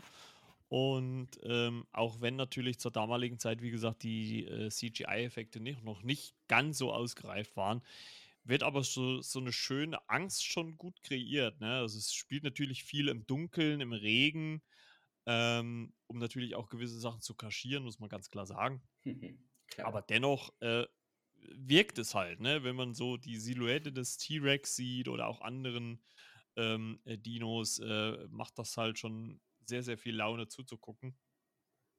Und ist auch spannend. Ne? Also selbst jetzt so nach so vielen Jahren, 97, ist jetzt 25 Jahre her, äh, ist der halt auch wirklich noch richtig gut anzusehen.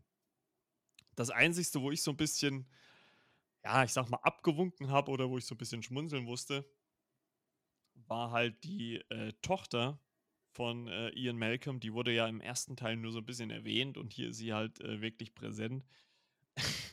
also, ich weiß nicht, wie es dir ging, aber da musste ich wirklich so ein bisschen schmunzeln. Es wird ja so ein bisschen auf ihre äh, akrobatischen Fähigkeiten angespielt, was sie so alles kann. Und dann gibt es natürlich, natürlich, wenn, wenn das angesprochen wird, muss dann auch diese, dieses Können dann auch zum Tragen kommen. Dann gibt es irgendwann mal eine Sequenz, wo sie so äh, turnt irgendwo unter einer Decke und mit ihren Turnübungen irgendwann mal so ein Velociraptor dann einfach so aus der, aus der Seite rauskickt. Äh, ja, das fand ich dann so ein bisschen, naja, gezwungen. Aber okay, muss man dann vielleicht einfach so in dem Moment halt einfach so hinnehmen. Ähm, ja. Und das, die hatten, es gab zwei T-Rex-Modelle, die jeweils neun Tonnen gewogen haben. Das Oha. drüber nebenbei. Und aufgrund dessen wurden Sets rundherum gebaut, anstatt äh, sie da auf äh, zuwegen. Also fanden sie dann wohl die etwas leichtere Handhabe, das so zu lösen. Ja. Das ist nicht darauf äh, machen auf den Sets, sondern die halt rundherum da bauen. Weil neun Tonnen jeweils. Boah, oh, naja, das ist schon ordentlich. Tonnen. Mh, hm. ja, da musst du schon ein äh, paar Tage in der Muckibude verbringen, um das stemmen zu können. ja. Aber wie gesagt, auch hier schon eine sehr kreative, das, äh, ich sage jetzt auch mal, Tricktechnik-Team. Ich sage jetzt gar nicht mehr Tricktechnik, ob man das heutzutage noch so sagt. Damals hat man es glaube ich, noch gesagt, im 20. Jahrhundert. Gut, es mhm. war das ausgehende 20. Jahrhundert, glaube passt das ganz gut. Und wussten äh, sich da auch zu helfen. Und zu Steven Spielberg, ich nehme das einmal gleich mal mit, wollte eigentlich die San Diego-Sequenz für den dritten Film aufsparen. Aber hat sich dann entschieden, er nimmt sie für den Film schon mit rein. Aber für sich dann später entschieden hat, dass, also ihm wurde klar, dass er den dritten dann wohl nicht machen würde. Und dann hat er gesagt, ja, er nimmt diese Szene halt dann mit rein. Also die San Diego-Sequenz, die eigentlich für den dritten Teil vorgesehen war, hat er dem halt schon verwendet. War ihm dann klar, würde dann, ja, er macht den dritten halt doch nicht. Ja, also äh, finde ich auch, also gut, man muss, man muss ja sagen, die ersten zwei Jurassic Park-Filme ähm, basieren ja auf, die, auf den Büchern von Michael Crichton, ne? oder Crichton, Crichton, Crichton. Und ähm, der dritte ist ja dann wirklich so in Anführungszeichen frei erfunden. Ne? Also da haben sich halt die Autoren dann halt was ausgedacht. Ähm, ich muss sagen, mir hat der zweite zu großen Teilen sehr gut gefallen. Auch diese, diese Szenen dann halt in San Diego, ähm, war auch ziemlich gut umgesetzt. War natürlich dann auch mal irgendwie cool, dann, dann halt äh, äh, den T-Rex dann halt mal in der belebten Welt zu sehen und nicht einfach irgendwo in einem, nur in einem Dschungel oder in einem Park. Und das waren schon irgendwie äh, coole Bilder. Und wie gesagt, man muss es halt auch alles so ein bisschen in, in, den Kontext der damaligen Zeit setzen. Also für 97 war das einer der mit herausragendsten Filme, finde ich, die es gab und äh, unterhaltungstechnisch ganz, ganz hohe Kunst. Ähm, hat vielleicht da und dort eins, zwei ja, typische Fortsetzungsschwächen, das kann man, glaube ich, vielleicht schon ein Stück weit so sagen, aber dennoch äh, sehr, sehr gutes äh, Popcorn-Kino, wenn man so möchte. Ja, macht viel richtig, kommt dazwischen daher ne? und verwendet nicht mal die gleichen Darsteller, also tauscht die ein bisschen durch. Und na gut, man hat ja noch zwei dabei, ne? Jeff Goldblum, wie gesagt, der Hauptcharakter und ja, Jeff Goldblum in jungen Jahren, ne, der hat schon seine ikonischen Rollen gehabt. Ne? Und dann auch in Jurassic Park hat er da absolut reingepasst. War gut, ihn definitiv dabei zu behalten damals, im zweiten Teil, dass er da so die große Rolle spielt. Und ich denke mal, hat auch eine gute Weiterentwicklung als Charakter. Ja, und dass der Film quasi fast, im, fast nur oder größtenteils im Dunkeln äh, spielt, ja, hat er Vorgängerfilm noch ein bisschen was voraus, wo ich sage, man hat ihn jetzt ein bisschen düsterer gestaltet. Vielleicht auch ein bisschen tricktechnisch agiert mit dem Gedanken, dass man vieles kaschieren kann, ne? dass, wie du schon sagtest, am Dunkeln nicht zu sehen ist. Aber dass er sich so ein bisschen dunkler äh, gehalten hat als der erste, dass die Charakter so ein bisschen durchgemischt worden sind, dass man Jeff Goldblum quasi die Hauptrolle gibt. Ja, äh, fand ich auf jeden Fall gut. Äh, schöne Wege gegangen. Und 97, ja, dabei sind dafür alles die Filme rausgekommen. Ich finde, da kann er, muss er sich nicht verstecken. Trotzdem noch gute Unterhaltung. Auch 25, 25 Jahre. Ja, kommt in 25 Jahre richtig gerechnet. Puh. Ja, hält er sich ja schon nicht gut. Ich finde, der Film ist gut gealtert. Und man hat ja jo. Darsteller drin, die man heute noch kennt, wie zum Beispiel Joel Moore, auch wenn sie jetzt ein höheres Alter hat. Steven Spielberg, Regiestuhl sieht man leider nicht mehr ganz so oft. Ja, aber trotzdem ja, man kann ihn sich gut angucken. Ja, auf jeden Fall. Und dann, glaube ich, brauchen wir, wie gesagt, laut Adam Riese brauchen wir ja zu nichts anderem zu kommen. Erster Platz bei uns beiden, Jurassic Park, das Original. Gut, wen wundert es, glaube ich. Also alles andere hätte mich jetzt auch erstaunt, wenn der jetzt nicht ganz oben gewesen wäre. Aus dem Jahre 93, wie gesagt, damals war ich zarte neun Jahre alt. Oh, kleine Marco. ewig her schon. Ähm, ja, äh, Originalcast, wie gesagt, äh, Sam Neill, Laura Dern, Jeff Goldblum und äh, Richard Attenborough. Ähm, Richard Story Atten ist quasi, ist, ja? Richard Attenborough war ja auch Regisseur gewesen ne, zu der Zeit damals. Er war ja auch schon älter. Mhm. Und 92 hat er den Film Chaplin gemacht, also die Autobiografie. Oh, okay. Gespielt von Robert Downey Jr. Ja. Es gibt einige Leute draußen, die sollten ihn kennen. Auf ja. jeden Fall. Also, oder man sollte sich zumindest mal informieren. Ne? Heutzutage ist es wahrscheinlich schon ein bisschen schwieriger. Das sagt, sagt einfach wahrscheinlich gerade Jüngeren der Name nicht mehr allzu viel.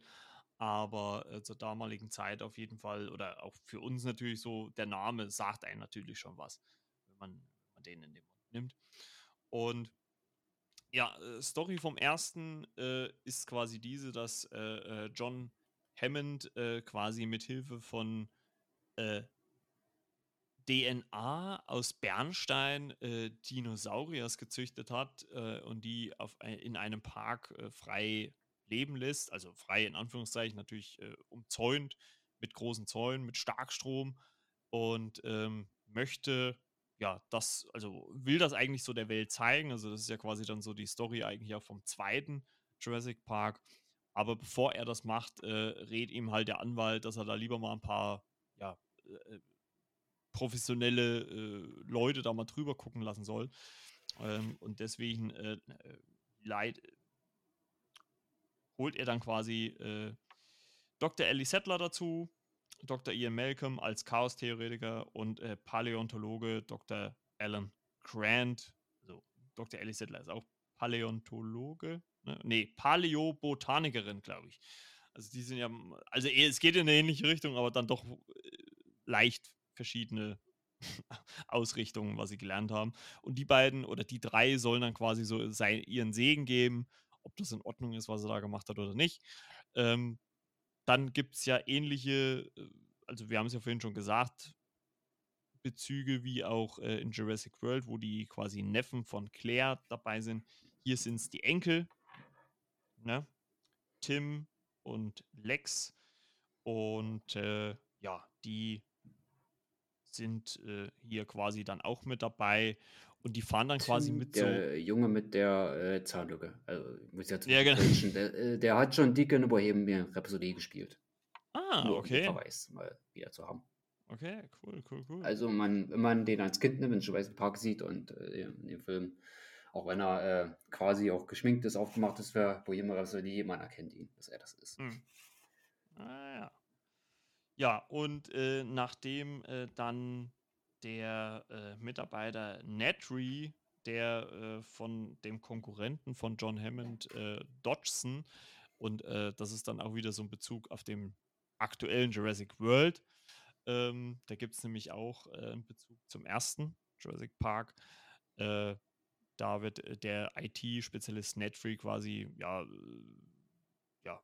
arbeitet quasi für die Konkurrenz und äh, äh, macht dann so, hackt dann quasi so den Park, dass die Stromzufuhr zu den Zäunen abgeschaltet wird und die Dinos dann doch ausbüchsen können. Und das passiert aber alles während der Fahrt durch den Park von äh, den Doktoren Alan Grant, Ellie Settler und den Chaos-Theoretiker äh, Dr. Ian Malcolm und natürlich den äh, Enkeln von John Hammond.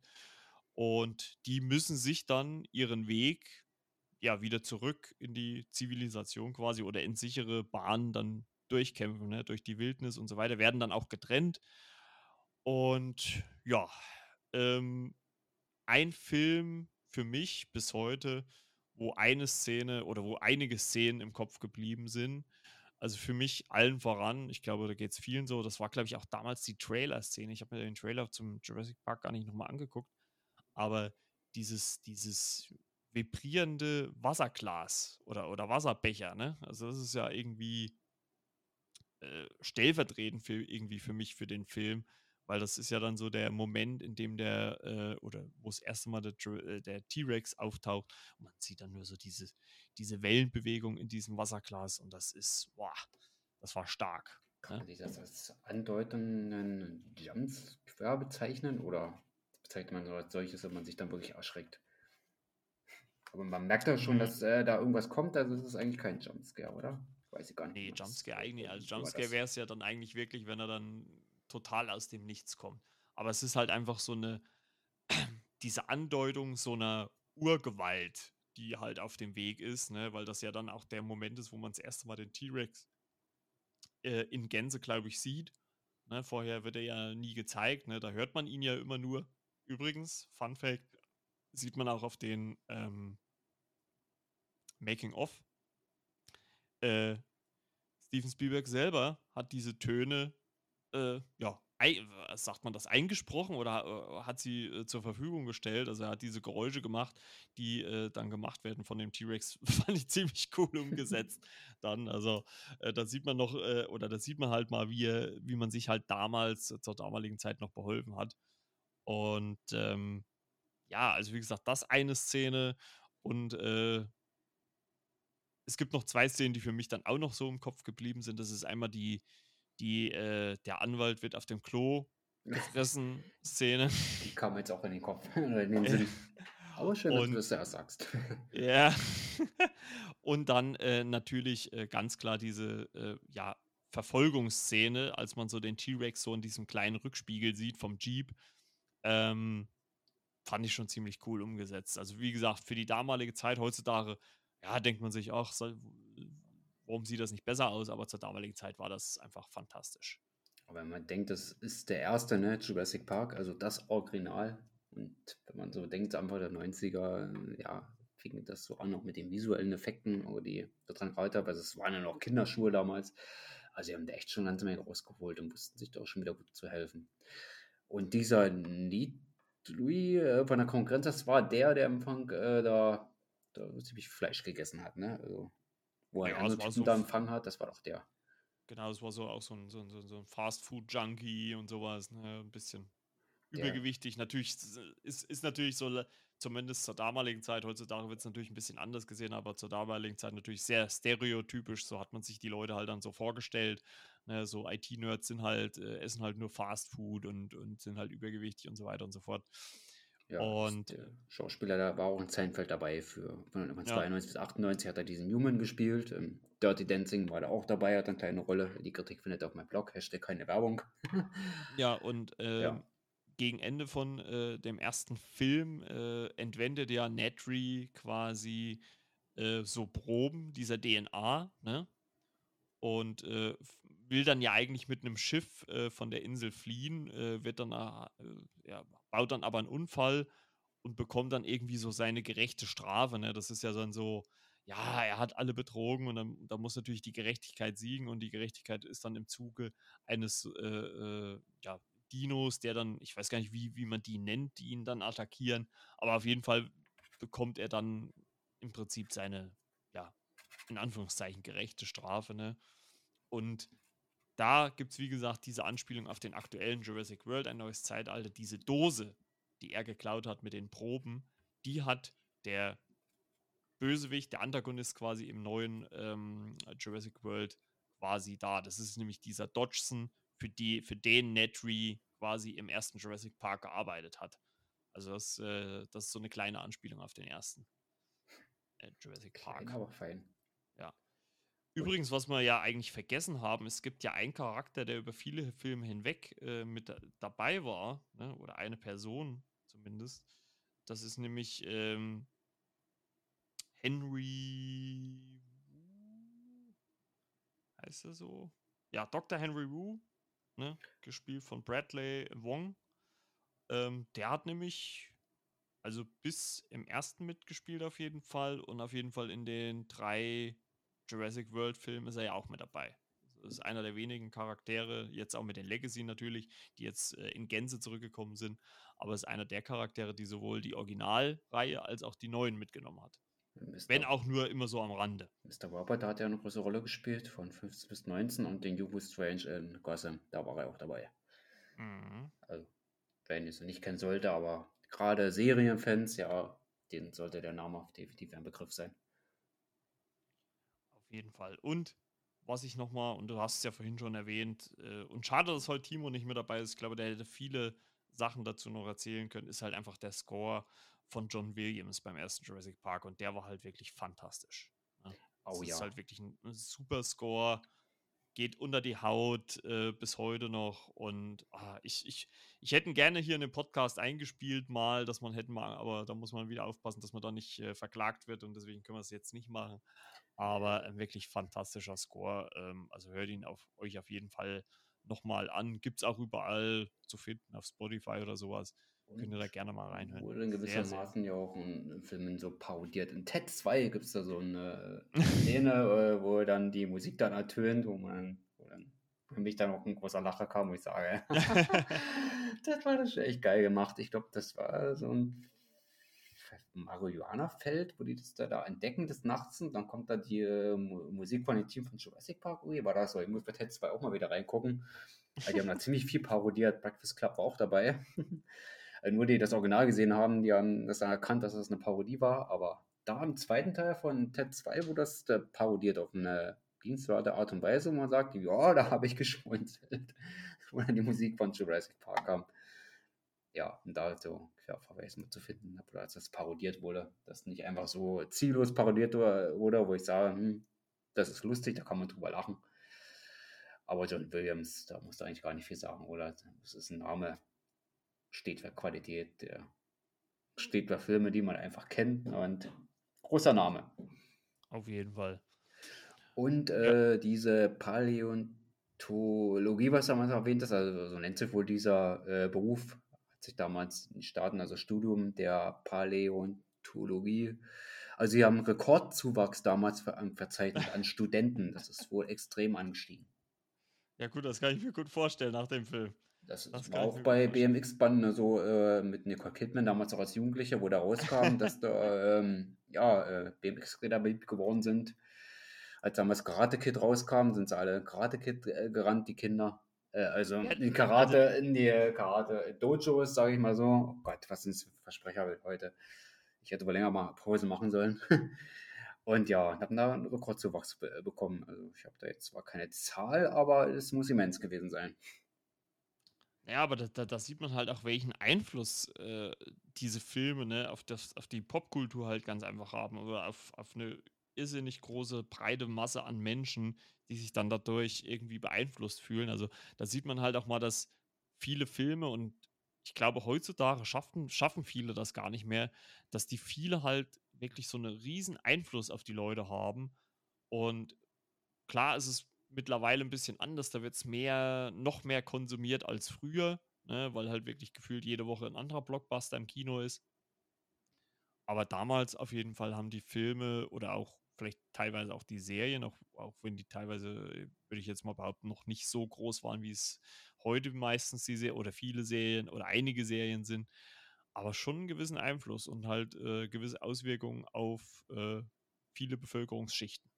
Das äh, ist ja gut. Ich meine, gerade wahrscheinlich auch diese Paläontologie war jetzt wahrscheinlich auch bis zu den Filmen jetzt auch nicht unbedingt äh, so ein Studienzweig, der jetzt überlaufen war. Und warum nicht? Also, wenn da vielleicht auch jetzt äh, im Nachhinein, wie gesagt, 93 ist ja jetzt auch äh, lange her, wenn da ein paar vernünftige Wissenschaftler daraus entstanden sind, kann man doch nicht meckern, würde ich sagen. Ja, wo du Einflüsse äh, hast, also die visuellen, Fleck, äh, visuellen Effekte äh, sind inspiriert durch Terminator 2 aus dem Jahr 1991. Oh. Äh, wo ich dann herausgefunden habe, dass James Cameron auch die Rechte für Jurassic Park haben wollte, aber also wollte den Film verwirklichen, aber die Rechte dann halt, halt nicht bekommen. Ah, okay. Und ist halt trotzdem durch Terminator 2 ja beeinflusst. Wir alle wissen, James Cameron oder äh, Jimmy oder Jimmy Cameron oder Jim, wurde er so genannt unter Freunden, dass er den gemacht hat, auch den ersten Titanic. Man kennt ihn ja. James Cameron ist ein großer Name.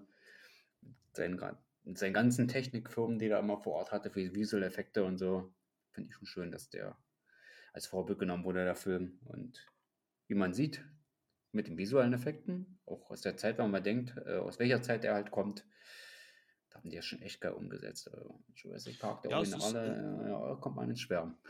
Es ist schon, äh, ja, ich hätte jetzt fast gesagt, ein moderner Klassiker, aber es ist eigentlich schon ein Klassiker, Jurassic Park, ne? Ja. So, so ein Klassiker der Filmgeschichte. Also da hat äh, Steven Spielberg was geschafft, was man, was jetzt nicht jeder Filmemacher schafft und auch nicht viele. Aber er hat einen Film gemacht, der zeitlos fast eigentlich ist. Also mhm. ich finde jetzt nicht viele Punkte, wo man sagt, ja, okay, das ist schlechter oder sowas. Klar, muss, wie, wie es René jetzt eben gerade schon gesagt hat, das sind manche Sachen, die halt auch aus der Zeit halt so sind. Das muss man dann so hinnehmen. Ich kann mich noch an einen Spruch erinnern, äh, man darf ja nicht vergessen, Samuel Jackson spielt auch mit. Ah, ja, und, stimmt. Das hat zu erwähnen. Das darf man nicht so vergessen. Also, das musste man den Samuel ja, Jackson. Ja, also, also wo vergessen. spielt Samuel Jackson nicht mit? Das ist ja eher die Frage. also, auch so ein IT-Spezialist, ne? Das ganze ja, ja, ja, genau. und äh, überwacht. Also, und in, Person, ja. äh, dieser IT-Typ, der halt quasi den Park hackt, äh, sagt ja dann: äh, Ah, hier ist ein Code drauf, den muss ich erst entschlüsseln.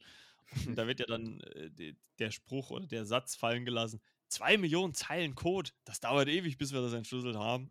Und heutzutage wird da natürlich äh, gefühlt jeder Hacker drüber lachen. Ne? Fragen wir mal Neo in der Matrix, zwei Millionen Zeilen Code, das äh, äh, entkodiert er dir in 30 Sekunden oder sowas. Ne? Und ähm, damals war das halt wirklich immens viel. Allein wenn man halt auch so ein bisschen die Technik von damals noch sieht, ne? riesige Röhrenbildschirme, äh, heutzutage alles flat und sowas oder digital. Und äh, ja, aber trotzdem übel charmant, spannend. Also ich kann mich noch an diese Szene der Kinder erinnern, als sie von dem T-Rex attackiert werden. Äh, ging mir damals wirklich unter die Haut. Also ich habe den, glaube ich, ein bisschen später gesehen. Es müsste so 93, ja, wahrscheinlich 94, 95 gewesen sein. Im Kino dann oder spätestens halt auf äh, VHS-Kassette wahrscheinlich. Und uh, das war schon, also da habe ich mich wahrscheinlich auch als äh, jünger, junger Marco danach so ein bisschen gegruselt, sage ich jetzt mal. So wie das Mädchen in einigen Szenen, ne? Ja. Die das halt so eingefangen haben. Die Angst, Ach, die Taschen hat dann diese die Gesichtsausdrücke. Ich finde, das haben die auch einfach super, super gespielt. Gerade diese Angst, die sie bekamen, dann, ja. ich sage einfach mal, das Reptil halt dann eher kam ne? und die sich dann ums Überleben da von Ecke zu Ecke so Küchenverstau, äh, zu Küchenverstauenheit schleppen mussten. Also das finde dass sie nicht erwischt werden. Also das haben die da schon echt klasse umgesetzt, muss ich sagen. Also das muss ich auch sagen. Das finde ich bis heute noch mit einer der besten Momente, als diese äh, Velociraptoren hier in diese Küche kommen und sie verstecken sie oder sie flüchten halt in dieser Küche vor denen. Also das finde ich mit einer der besten Momente im ganzen Film. Plus, plus dann halt die Szene, ähm, als äh, der T-Rex in diesem ähm, Komplex auftaucht und diese Scherbe des Jurassic Parks so, ich weiß gar nicht, fliegt sie vor ihm oder hinter ihm? Ich glaube, vor ihm fliegt sie so runter, ne? also, das, das, ist halt, also das ist halt eines der, wie ich es vorhin schon gesagt habe, was der Neue halt nicht hat, diese ikonischen Bilder, die einem halt im Gedächtnis geblieben sind. Und ähm, ja, das äh, schafft der erste Film halt grandios, finde ich. Ja, und Steven Spielberg hatte die Post-Production per Videoverbindung quasi beaufsichtigt, ne? Weil er drehte ja zur gleichen Zeit Schindlers Liste. Ach ja, okay. Ja. Das hatte ich gar nicht mehr präsent. Okay, cool. Ich, ich auch so, so also, was heißt cool? Äh, also Schindlers Liste, harter Film, finde ich. Da stelle ich mir halt immer die Frage, kann man so einen Film im Podcast besprechen? Oder wäre das zu pietätslos? Schindlers Liste? Hm? Also ja, gemacht. Äh,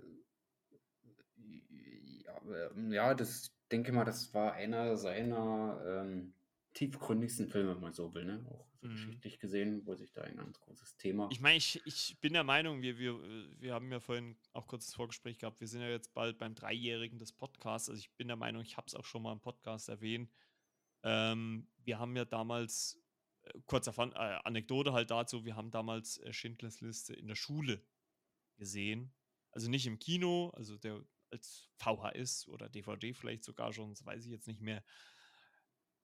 Also, das weiß ich nicht. Also auch bis heute noch äh, kommt ja, also ist, glaube ich, auch einer der Filme, die jetzt, jetzt nicht so inflationär im, im, im Fernsehen kommen.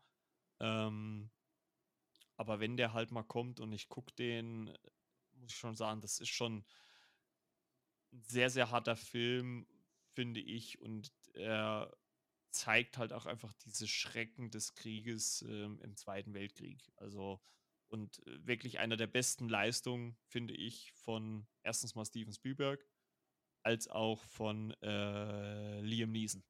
Genau, der Hauptdarsteller. Also ja. der Hauptprotagonist, ich sage es immer, Protagonist, ja. Letzten Endes macht er das alles, um die halt zu retten, ne?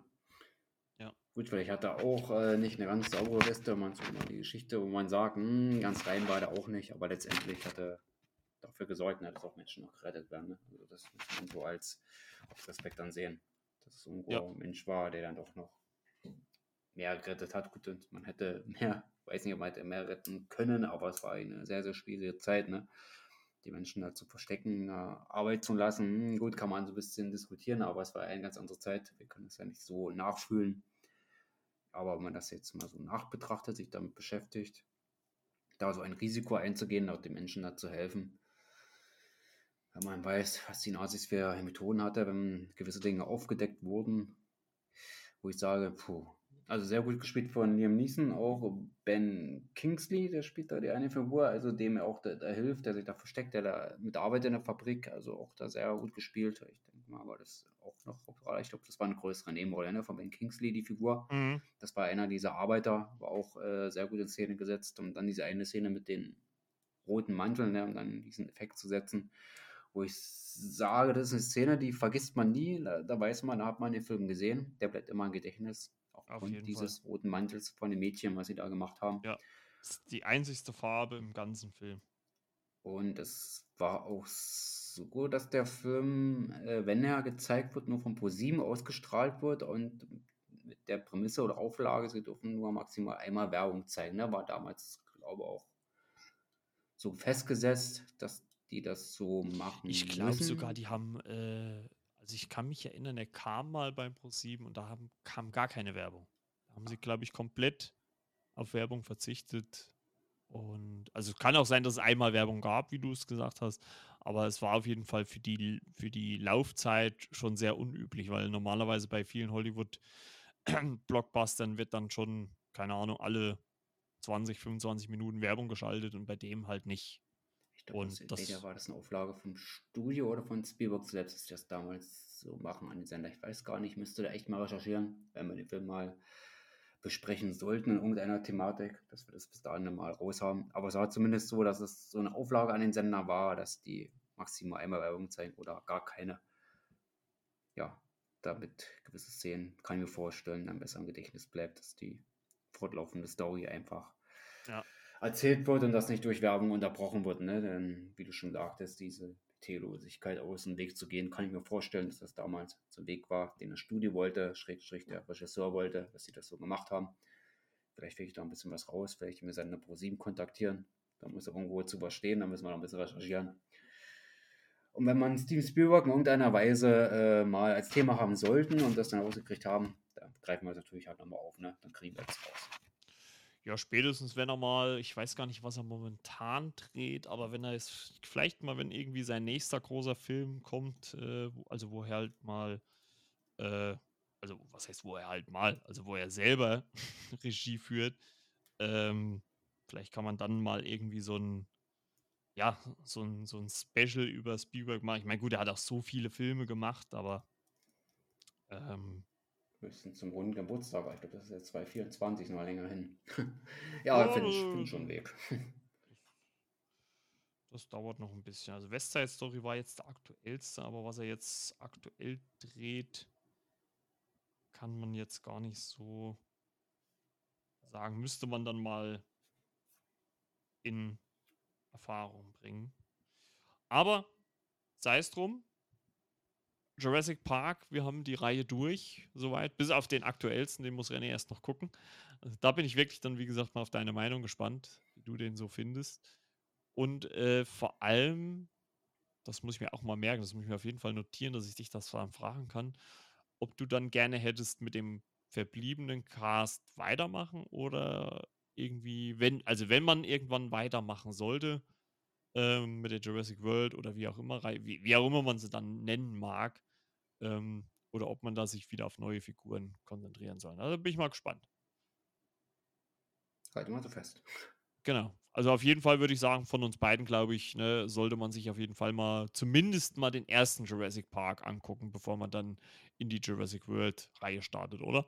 Ja, also Minimum den ersten sollte man gesehen haben. Gut, gut, gut, gut. Ja, dann sind wir, glaube ich, fast soweit durch. Äh, ja, schon wieder über anderthalb Stunden. Ähm, ansonsten, ja, äh, folgt natürlich äh, René auf Instagram, der zweite Blick, beziehungsweise äh, guckt natürlich auch auf seinen Blog, elversfilmkritiken.com. Ach, .com. Nee, .com stimmt, ne? Ja, doch, so richtig. Ja, das ist ja so, so, fünf Wochen nicht gesagt und schon komplett aus der, aus der Bahn geworfen.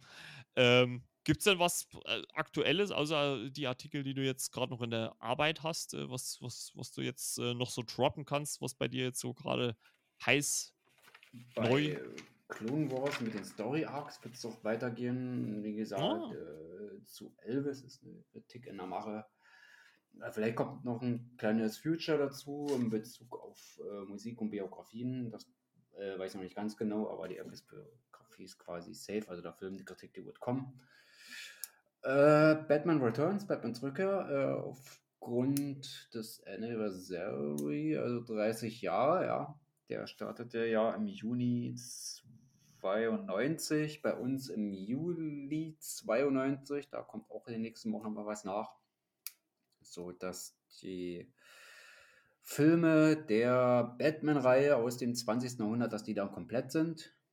Der erste schon drin von Tim Burton, der dritte Batman Forever, der vierte von ja, Joel Schumacher den dritten und vierten gemacht, Batman Forever und Batman Robin, die sind schon drin. So dass ich ein paar Wochen da den Kreis geschlossen habe äh, zu der damaligen Batman-Reihe mit Michael Keaton, Val Kilmer und George Clooney. Dann sind die dann alle drin. So fehlt dann jetzt gerade noch einer. Auch der 66er, der ist ja schon drin. also kommt noch ein bisschen Batman, Elvis, Star Wars, ja, gucken, wie ich Zeit habe. Vielleicht kommen auch noch ein paar andere kleinere Sachen. Äh, was habe ich noch gesagt? Miss Marvel kommt dann mit Abschluss-Review, äh, denke ich. Äh, Love Victor werde ich mir auch noch ein paar Worte einfallen lassen, dass ich da wieder ein paar Texte schreibe. Ja, das sind so die Planungen der nächsten Wochen. Das eine größer, das andere kleiner. Elvis wird größer. das kann ich mir gut äh, vorstellen. Das wäre nach langer Zeit wieder mal eine Kritik. Ähm, ja, zwei Filmkritiken, anderes ein bisschen Seriensachen. Elvis Filmkritiken heißt die Seite. Dafür wird ziemlich wenig über Filme gesprochen in letzter Zeit.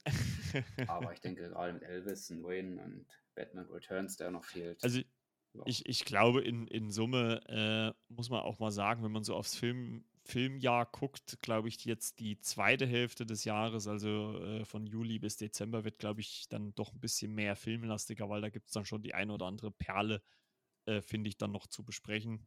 Wie gesagt, Knives Out 2 ist ein äh, ganz großes Thema bei uns beiden, weil wir haben ja damals den Erstling sehr, sehr hoch gefeiert. Ähm, für mich auch der beste Film in dem Jahr. als der rausgekommen ist. Also äh, Ryan Johnson muss da, also ich äh, habe da vollstes Vertrauen, dass er da ordentlich nachgelegt hat. Ähm, ja, also wa was für mich auch noch, äh, ich hatte ja, kann ich ja jetzt auch mal sagen, ich hatte ja den Teaser äh, gepostet zu Blond, der äh, Marilyn Monroe Biopic mit wieder mal einer meiner Lieblinge, Anna de Armas in der Hauptrolle. Da bin ich irrsinnig gespannt. Ich glaube, Start ist im September. Und uh, also ich bin ja eigentlich nicht so für so Biopics großartig zu haben, aber Anna de Armas als Marilyn Monroe muss ich sehen. Also das ist, ich weiß nicht, also ich habe so ein, ich weiß auch gar nicht, ob es so gut ist, wenn man das so öffentliche Podcasts sagen, aber ich, wenn man so einen Crush auf so eine Frau hat, äh, auf so eine Schauspielerin hat, die mag ich wirklich sehr, sehr gern, die sehe ich sehr, sehr gerne. Ich habe fast alle Filme von ihr bisher nachgeholt äh, und das, ich bin einfach gespannt, was sie da aus dieser Rolle rausgeholt hat. Ja, ich habe auch meine Lieblingsschauspielerinnen, also ist es ja nicht. Ja. Josh Ronan, ne, die sehe ich sehr gerne, also Kira Knightley, also habe ich doch schon. Ja, man muss ja immer, man muss ja immer aufpassen, dass man dann, also man wird ja auch ganz schnell in so eine Ecke getrieben, ne, dass man dann, dass, dass es vielleicht zu sehr, vielleicht sexualisiert wird oder sowas. Aber ähm, ich finde sie halt einfach auch als Darstellerin richtig gut, weil sie auch sehr wandelbar ist. Sie hat schon in so vielen Filmen mitgespielt. Und ähm, ich glaube wirklich, vielleicht, ich meine, das ist wieder Anteasern für äh, äh, lange vorneweg. Vielleicht kann man da wirklich dann mal Ende des Jahres, wenn sie dann gerade mit Blond, mit dieser Marilyn Monroe Biopic, vielleicht lohnt sich dann halt auch mal einfach so ein, ja, so ein Special mit ihr zu machen, wo man einfach mal so auf ihre bisherige Filmografie mal so eingeht, weil ich glaube, dass schon sie verdient hat, weil die in so vielen geilen Produktionen mitgemacht hat, neben Knives Out natürlich, Blade Runner 2049. Genau, ähm, dabei. Da war sie auch. Also, sie hat, das, das, das, sie ist halt einfach so wandelbar. Und vor allem ist sie halt eine der Schauspielerinnen, da kriegt man das gar nicht so mit. Also, ich folge ja auch bei Instagram und äh, da, das, das, das, sieht man nicht. Also, ne, das, die, die postet dann immer mal was, meistens mit ihrem Hund. Hm. Und aber dass sie dann nebenbei einfach, einfach mal, ich meine, ich habe von dem Biopic gehört, aber ich habe jetzt nicht gedacht, dass es im September diesen Jahres schon kommt. Und äh, sie spielt ja jetzt dann auch, wie gesagt, im Juli dann in The Crayman mit, in den neuen von den Russo-Brüdern. Äh, da bin ich auch gespannt. Da tritt sie halt so als Action-Amazone äh, auf, wie sie es auch schon in, in, No Time to Die gemacht hat, im letzten äh, Daniel Craig Bond. Und sie soll ja auch äh, im Spin-off von John Wick in Ballerina soll sie angeblich auch die Hauptrolle spielen. Also oh. das ist halt also da bin ich mal gespannt, was mit ihr noch wird hier. Und die ist auch noch relativ jung. Also ich glaube, die ist gerade mal 30 irgendwas. Fast gesagt Mad Max Fury Road, aber das war ja schon so. ja. Übrigens, äh, Mad Max Fury Road, wo du es ansprichst, äh, Furiosa, äh, die Dreharbeiten sind gestartet oh, unter oh. Äh, George Miller, ne, Hauptdarstellerin äh, Anya Taylor Joy. Kennt man ja jetzt aus dem Film. wo hat sie jetzt mitgespielt? Jetzt komme ich wieder nicht auf den Namen. Himmelarsch. Äh, Last Night in Soho hat sie ja die Hauptrolle gespielt, Ey, unter anderem. Der, hat auch oh, der da, der ist ne? richtig gut. René, der ist richtig gut. Also, da kann ich nur empfehlen. Bildungslücke schließen, unbedingt. Ja, und, äh, und übrigens auch wieder Marvel-Beteiligung. Chris Hemsworth spielt den Bösewicht in oh, Furiosa. Oh, mal was anderes. Okay. Ja, ja ähm, steht auf der Liste imaginär. Und ich habe, es ist, ist, ist auch nur gerüchteweise, ich kann es jetzt auch nur wiedergeben, wie es äh, der Kollege äh, Daniel Schröckert in Kino Plus äh, die Woche gesagt hat. Es soll wohl auch so sein, also so, so sind die Gerüchte, das kann sich natürlich alles noch ändern, aber die Gerüchten äh, besagen, dass äh, Furiosa ist ja quasi das Prequel, also die, die Entstehung von Furiosa. Und in deren Fortsetzung Furiosa Wasteland soll dann wieder Charlize Theron die Rolle spielen. Also, ähm, ja. Schauen wir mal, würde ich sagen. Sind wir gespannt. Und vor allem, ich finde es auch mal geil, dass Chris Hemsworth einfach eine Bösewichtsrolle spielt. Äh, bin ich auch mal gespannt, wie er das gut umsetzen kann. Ähm, dass er das ein bisschen kann, hat er ja in äh, Der Spinnenkopf, den ich ja in der letzten Folge schon besprochen habe, äh, schon gemacht. Also ich glaube, schauspielerisch kann, der, kann er das. Setzt er das auf jeden Fall gut um. Und ja, also sind wir mal gespannt, wie es da weitergeht, ne? Das traue ich ihm zu, den guten Chris. Das denke ich mal, das kriegt er hin. Ich ja, also er kann nicht nur Comedy und, und äh, irgendwelche hämmerschwingenden Götter spielen, sondern er kann halt auch andere Sachen. Ein sehr wandelbarer Schauspieler, würde ich sagen. die Axt zu schwingen hat er auch nicht gekriegt. aber das war die gleiche Figur, aber war nicht ja, ja, ja, ja, ja. ja, im Juli dann, wie gesagt, dann können wir ihn nochmal als Tor sehen. Und ja, schauen wir mal, wie es dann mit ihm weitergeht. Ne? Gut, die Freunde, wir sind äh, schon ziemlich weit von der Zeit. Deswegen würde ich sagen, ist gut für heute. Wir hören uns dann in der nächsten Woche wieder. Was wir da als Thema haben, kann ich jetzt noch gar nicht so genau sagen. Äh, ja, die, die Themenwelt ist sehr, sehr offen. Äh, es wird sich mit Sicherheit irgendwas ergeben. Äh, na, am naheliegendsten ist, glaube ich, Obi-Wan. Äh, da muss ich halt nur aufpassen, wie ich mich ausdrücke, weil ich glaube, da würde ich mir den Hass vieler Star Wars-Fans äh, anziehen. Also muss ich jetzt nochmal gesund drüber nachdenken. Hm, ja, es gibt den einen oder anderen, der, der mit dir interagiert. Da gibt es schon ein paar Star Wars. Einer spricht jetzt gerade und der hat auch einen Kumpel, der da sehr Star Wars ja, ich äh. meine, ich muss da immer auch ein bisschen, also wir kommen jetzt gleich zum Ende, aber ich muss da auch immer ein bisschen vorsichtig sein, weil ich halt ja an sich nicht der größte Star Wars-Fan bin. Und äh, ich finde, da darf man sich dann vielleicht auch nicht zu kritisch äußern, wenn man gar nicht so den Background zu allen hat. Ne, wenn ich da jetzt wirklich jemanden gegenüber habe, der da all in ist, Star Wars. Äh, Fan, dann sollte man sich auch dementsprechend zumindest moderat unterhalten. Und ich find, muss ja sagen, ich finde die Serie jetzt nicht komplett schlecht. Sie hat ja Ansätze, aber ich finde, sie spielt sie halt nicht so gut aus. Aber wie gesagt, dazu vielleicht nächste Woche mehr. Mal gucken, was wir dazu umsetzen. Schauen wir mal. Du nimmst dir meinen Blogartikel, warum ich Star Wars liebe. Oh, okay. Vielleicht findest du Ausdrucksweisen, wo du sagst, ja. Da werde, da werde ich ja. mir doch vielleicht mal ein paar Anleihen rausziehen, auf jeden Fall. Ja, also, vielleicht äh, doch noch deine Frau retten, wenn du gewisse Sachen da hättest. mal reingehst. Ich habe doch dank Erik äh, Grüße an Tech Germany da draußen, der mir da wunderbar geholfen hat, der gerade den ersten Artikeln, wo für mich die Bilder da auch so ein bisschen gebaut und gebastelt hat, der mit Rat und Tat zur Seite steht, der sich auskennt auch mit Star Wars. So gut, jetzt schweifen wir gerade ein bisschen ab. Der zum Star Wars-Fan äh, wurde, ja, ich habe es auch schon mal erzählt, wie der kleine Erik äh, krank war zu Hause. Der Papa bringt äh, die Videokassette von Star Wars Episode 1 und so ist der kleine Erik ja dann der Fan geworden. Jetzt ist er mittlerweile schon 19, ein gestandener Mann, hat viele Projekte äh, beruflich auch sehr ambitioniert unterwegs. Also es macht immer wieder Spaß, mit ihnen Projekte anzugehen, sei es per Blog äh, oder jetzt halt für Videos, für andere Projekte. Da wird auch mit Star Wars äh, bitte was kommen. Das ist auch wieder was in der Mache, wo ich im Hintergrund ein paar kleinere Sachen erledigen werde. Äh, mit dem Filmstudio Black Cat Animation Studios, da sind wir auch beide unterwegs. Da bin ich als freier Mitarbeiter aktiv. Da ist er da der Chef. Also ja, es gibt immer genug zu tun. Also neben ja. der eigentlichen Ausbildung, äh, er, Erik und ich mit meiner Fortbildung als äh, pädagogischen Bereich, will es das auch nicht so ausufern. Ja, aber ja. wir sind gut beschäftigt. Auf jeden Fall. Und ich kann auch äh, sagen, wir haben ja schon, also ich habe auch mit ihm schon Kontakt gehabt und mal gucken. Äh, wir, hat, wir, wir sind bisher noch nicht übereingekommen, wann es mal passt, aber vielleicht passt es ja dann mal zur, was war die nächste Serie? Endor-Serie. Vielleicht kann man sich ja da mal dann zusammenschalten, wenn die gelaufen ist und dann mal eine schöne, launige Star Wars-Folge machen, wo ich mich dann vielleicht dezent zurückhalte, weil ich ja, wie gesagt, nicht der größte Star Wars-Fan bin. Du kannst dich anleiten lassen, Erik. Also, ja.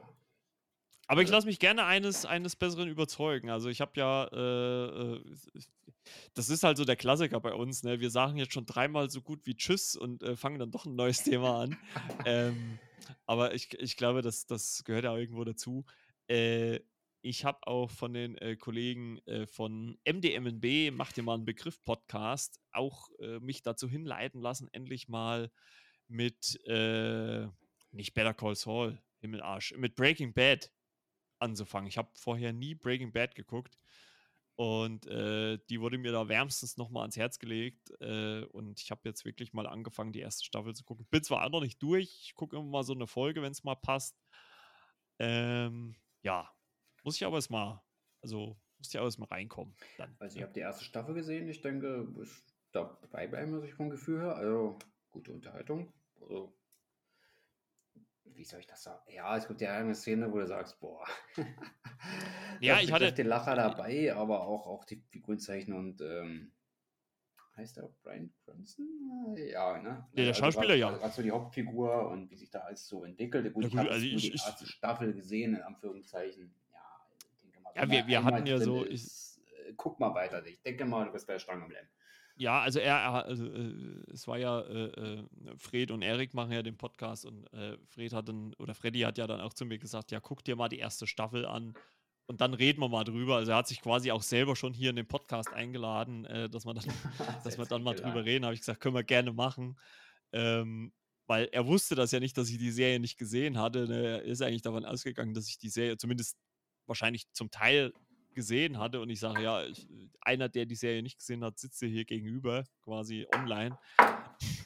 Und er war richtig geschockt, als ich das gesagt habe. Aber ich muss halt sagen, es gibt halt wirklich so eine Handvoll Serien, wo ich die. Ich weiß, dass es die gibt. Ich weiß auch, dass die eine riesige Fanschar haben, hatten, wie auch immer aber die halt null mein Interesse geweckt haben. Also Game of Thrones zum Beispiel gehört auch dazu. Habe ich nie eine Folge gänzlich gesehen. Immer mal so im Durchzeppen, ja. Und so war es bei Breaking Bad auch. Ich habe da mit Sicherheit mal Auszüge aus einer Folge gesehen, aber nie eine komplette am Stück. Und ähm, da hat er mich wirklich ich dazu gebracht, mir die, die anzugucken. Serie auch nie gesehen. Ich weiß, dass ja. er mir Oder, Clark damit spielt, ähm dass Thomas Brody Sangster dann in dem Rolle hat ja, wer den Namen jetzt nicht kennt, äh, das ist der Newt aus der Maze Runner-Reihe. Mhm. Oder, oder halt auch äh, The Walking Dead. Nie eine Folge gesehen. Also, ich zumindest die erste bin da aber noch nicht komplett drin, aber da der Erik da auch sehr bewandert drin ist, also der oh, kann dir viel erklären, warum der das gut findet. Ich darf das auch nochmal sagen, dass für ihn da so das Explizite ist, warum er das so guckt. Also, da kann man auf jeden Fall diskutieren, ich, warum und weshalb, warum sind wir an die Begeisterung da, warum für uns jetzt nicht. Ich denke mal, da könnte man auch so viele Themen aufmachen. Ja gut, also ich, ich sage auch ganz einfach, ich bin da wahrscheinlich auch ein bisschen so, äh, so könnte man es vielleicht auch fast sagen, so ein Konsumopfer, weil halt wirklich gefühlt, gerade bei Netflix, jede Woche, also ich habe jetzt die Woche erst gelesen, dass im Juli zig Filme und 40 neue Serienstaffeln bei äh, Netflix rauskommen in Summe, ne, auf den Monat gerechnet. Und ist, man will ja irgendwie gefühlt alles gucken und man schafft es ja gar nicht. Ne? Mhm. Und das, und ich glaube, das hält mich dann halt einfach davon ab, so eine Serie wie Breaking Bad, ich weiß gar nicht, die haben, glaube ich, acht Staffeln oder sowas. Oder sechs, sieben, acht Staffeln irgendwie so. Also mindestens sechs, glaube ich. Ich glaube, es sind ähm, schon bei äh, neun oder zehn, glaube ich. Und, zweistelligen Bereich sein. Und, und plus halt diesen, diesen El Camino-Film, den es ja auch auf Netflix gibt, diesen, diesen Abschlussfilm. Und ich habe jetzt auch gelesen, dass äh, Brian Cranston und Aaron Paul, war der der andere Hauptdarsteller oder der andere Darsteller, äh, jetzt in, in äh, Better Call Saul auch nochmal einen Auftritt haben in der finalen Staffel. Also ich, ich sage ja auch nicht, dass es eine schlechte Serie ist, aber ich bin bisher nie dazu oder die war halt nie so für mich präsent, dass ich die jetzt unbedingt gucken musste. Ne? Also das ist halt, ja, das ist halt einfach so. Man kann halt auch nicht alles gucken. Das stimmt auch, ja. Äh, und übrigens, jetzt hören wir aber wirklich gleich auf. Ich, die Woche habe ich gelesen, äh, danke nochmal an Marvin von äh, binge.de. Äh, Peacemaker kommt nach Deutschland, die Serie, äh, mit äh, äh, John Cena in der Hauptrolle, der ja Peacemaker spielt, als äh, The Suicide Squad von James Gunn, kommt zu RTL Plus zum Streamingdienst. Start ist, glaube ich, noch nicht raus, aber soll dort wohl laufen. Also ja, wer die Serie gucken will, dann müssen wir wohl zumindest einen Monat auch mal RTL Plus abonnieren. Ansonsten wird das wohl nix. Und ja, so viel dazu. Jetzt reicht es aber wirklich. Leute, ja. Ne? Guckt auf jeden Fall, wie gesagt, bei Rennes Blog vorbei. Echt cool gewesen, dass du heute wieder mit am Start warst. Ich hoffe, dass wir da jetzt wirklich wieder regelmäßig zusammen aufnehmen dürfen, können, sollen, müssen. Und äh, ja, wie gesagt, elversfilmkritiken.com beziehungsweise der zweite Blick. Äh, lasst gerne Liebe da, sagt man ja so schön. Ne? Und ein bisschen Feedback. Vielleicht auch mal, äh, ich sollte es vielleicht auch mal am Anfang und nicht nach einer Stunde 58 im Podcast sagen, aber äh, bewertet vielleicht auch mal den Podcast, äh, wenn ihr mögt, gerne bei Spotify oder Podcast Addicted geht das auch oder Apple Podcasts. Ja, ansonsten schöne Woche euch. Ich hoffe, ihr hattet ein bisschen Spaß äh, mit dem Podcast. Schön, dass wir wieder hier zu zweit äh, gemacht haben. Es war nämlich schon ein bisschen anstrengend, die letzten Wochen solo aufzunehmen. Aber ich versuche wirklich äh, jetzt äh, so oft wie es geht natürlich immer noch eine zweite Stimme, sei es jetzt Ronny oder auch Philipp dazu zu holen. Und äh, dass wir über ja, Filme und Serien hier reden. Und natürlich auch auf den nächsten Besuch vom René wieder, wenn wir bei dem nächsten Thema wieder mit dabei ist. Was auch immer das sein mag, das wissen wir ja jetzt auch noch. Versuchen wir auch wieder Zeit zu nehmen, wie gesagt, für den Podcast, auch für den Blog zu schreiben. Natürlich mit der Prämisse für Black Cat Animation Studios, also was auch mit Aufdrehen zu tun hat, wo wir auch so einen Kunden gewinnen wollen dass ich meine Aufgaben mal zuerst mache, wenn ich das weitestgehend erledigt habe, dass ich mich dann dem Blog und dem Podcast widme, dass ich da die Prioritäten richtig setze und das, Das ist von der. Zeit her dann, Ja. dass es für uns dann beide passt und man sagt, ja, da kommt man wieder zusammen, dass wir das Genau. alles gut hinkriegen. Genau. Deswegen versuche versuch ich auch, und äh, das kann ich ja nochmal an die Hörer so rausgeben, versuche ich auch so die, die äh, ja, Podcast-Gäste, sage ich jetzt mal, obwohl das bei dir, gerade bei dir, René, eigentlich gar nicht mehr zutrifft. Eigentlich müsste ich wirklich den Podcast eigentlich umbenennen, weil du ja wirklich so das zweite Standbein neben mir bist. Äh, also du bist ja wirklich der, der am längsten hier mit am Start ist. Und äh, dazu noch, also dafür nochmal ein riesiges Dankeschön, muss man auch nochmal dazu sagen. Aber ich versuche jetzt wirklich in Zukunft, so oft wie es geht, halt wirklich mindestens Ronny und Philipp, weil die für mich am ehesten greifbar sind, äh, hier dazu zu holen. Das auch für, wie es René auch gerade schon gesagt hat, der Druck nicht immer zu groß ist, jede Woche hier mit dabei sein zu müssen, in Anführungszeichen. Ne? Und ähm, dass wir da halt auch thematisch vielleicht sagen können, okay, das Thema interessiert mich jetzt nicht so und dann hole ich mir halt den dazu und so weiter und so fort. Also für, ich versuche das wirklich im, im, äh, in Zukunft so umzusetzen. Ähm, ich weiß von Ronny, dass er da viel Bock drauf hat, ähm, hier regelmäßig mit dabei zu sein. Vielleicht auch nicht unbedingt jede Woche. da äh, ist er wahrscheinlich auch nicht so dafür gemacht, aber so auf Dauer versuche ich da schon so gewisse, ja, Leute mit beizuziehen. Und man muss auch sagen, ähm, dass die eine oder andere Anfrage auch natürlich schon von Gästen kam.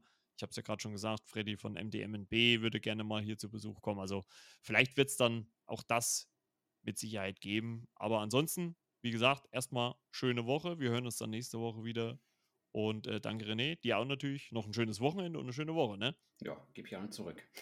Dann äh, Outro feuerfrei und äh, euch da draußen alles Liebe, alles Gute. Euer Marco. Ciao, ciao.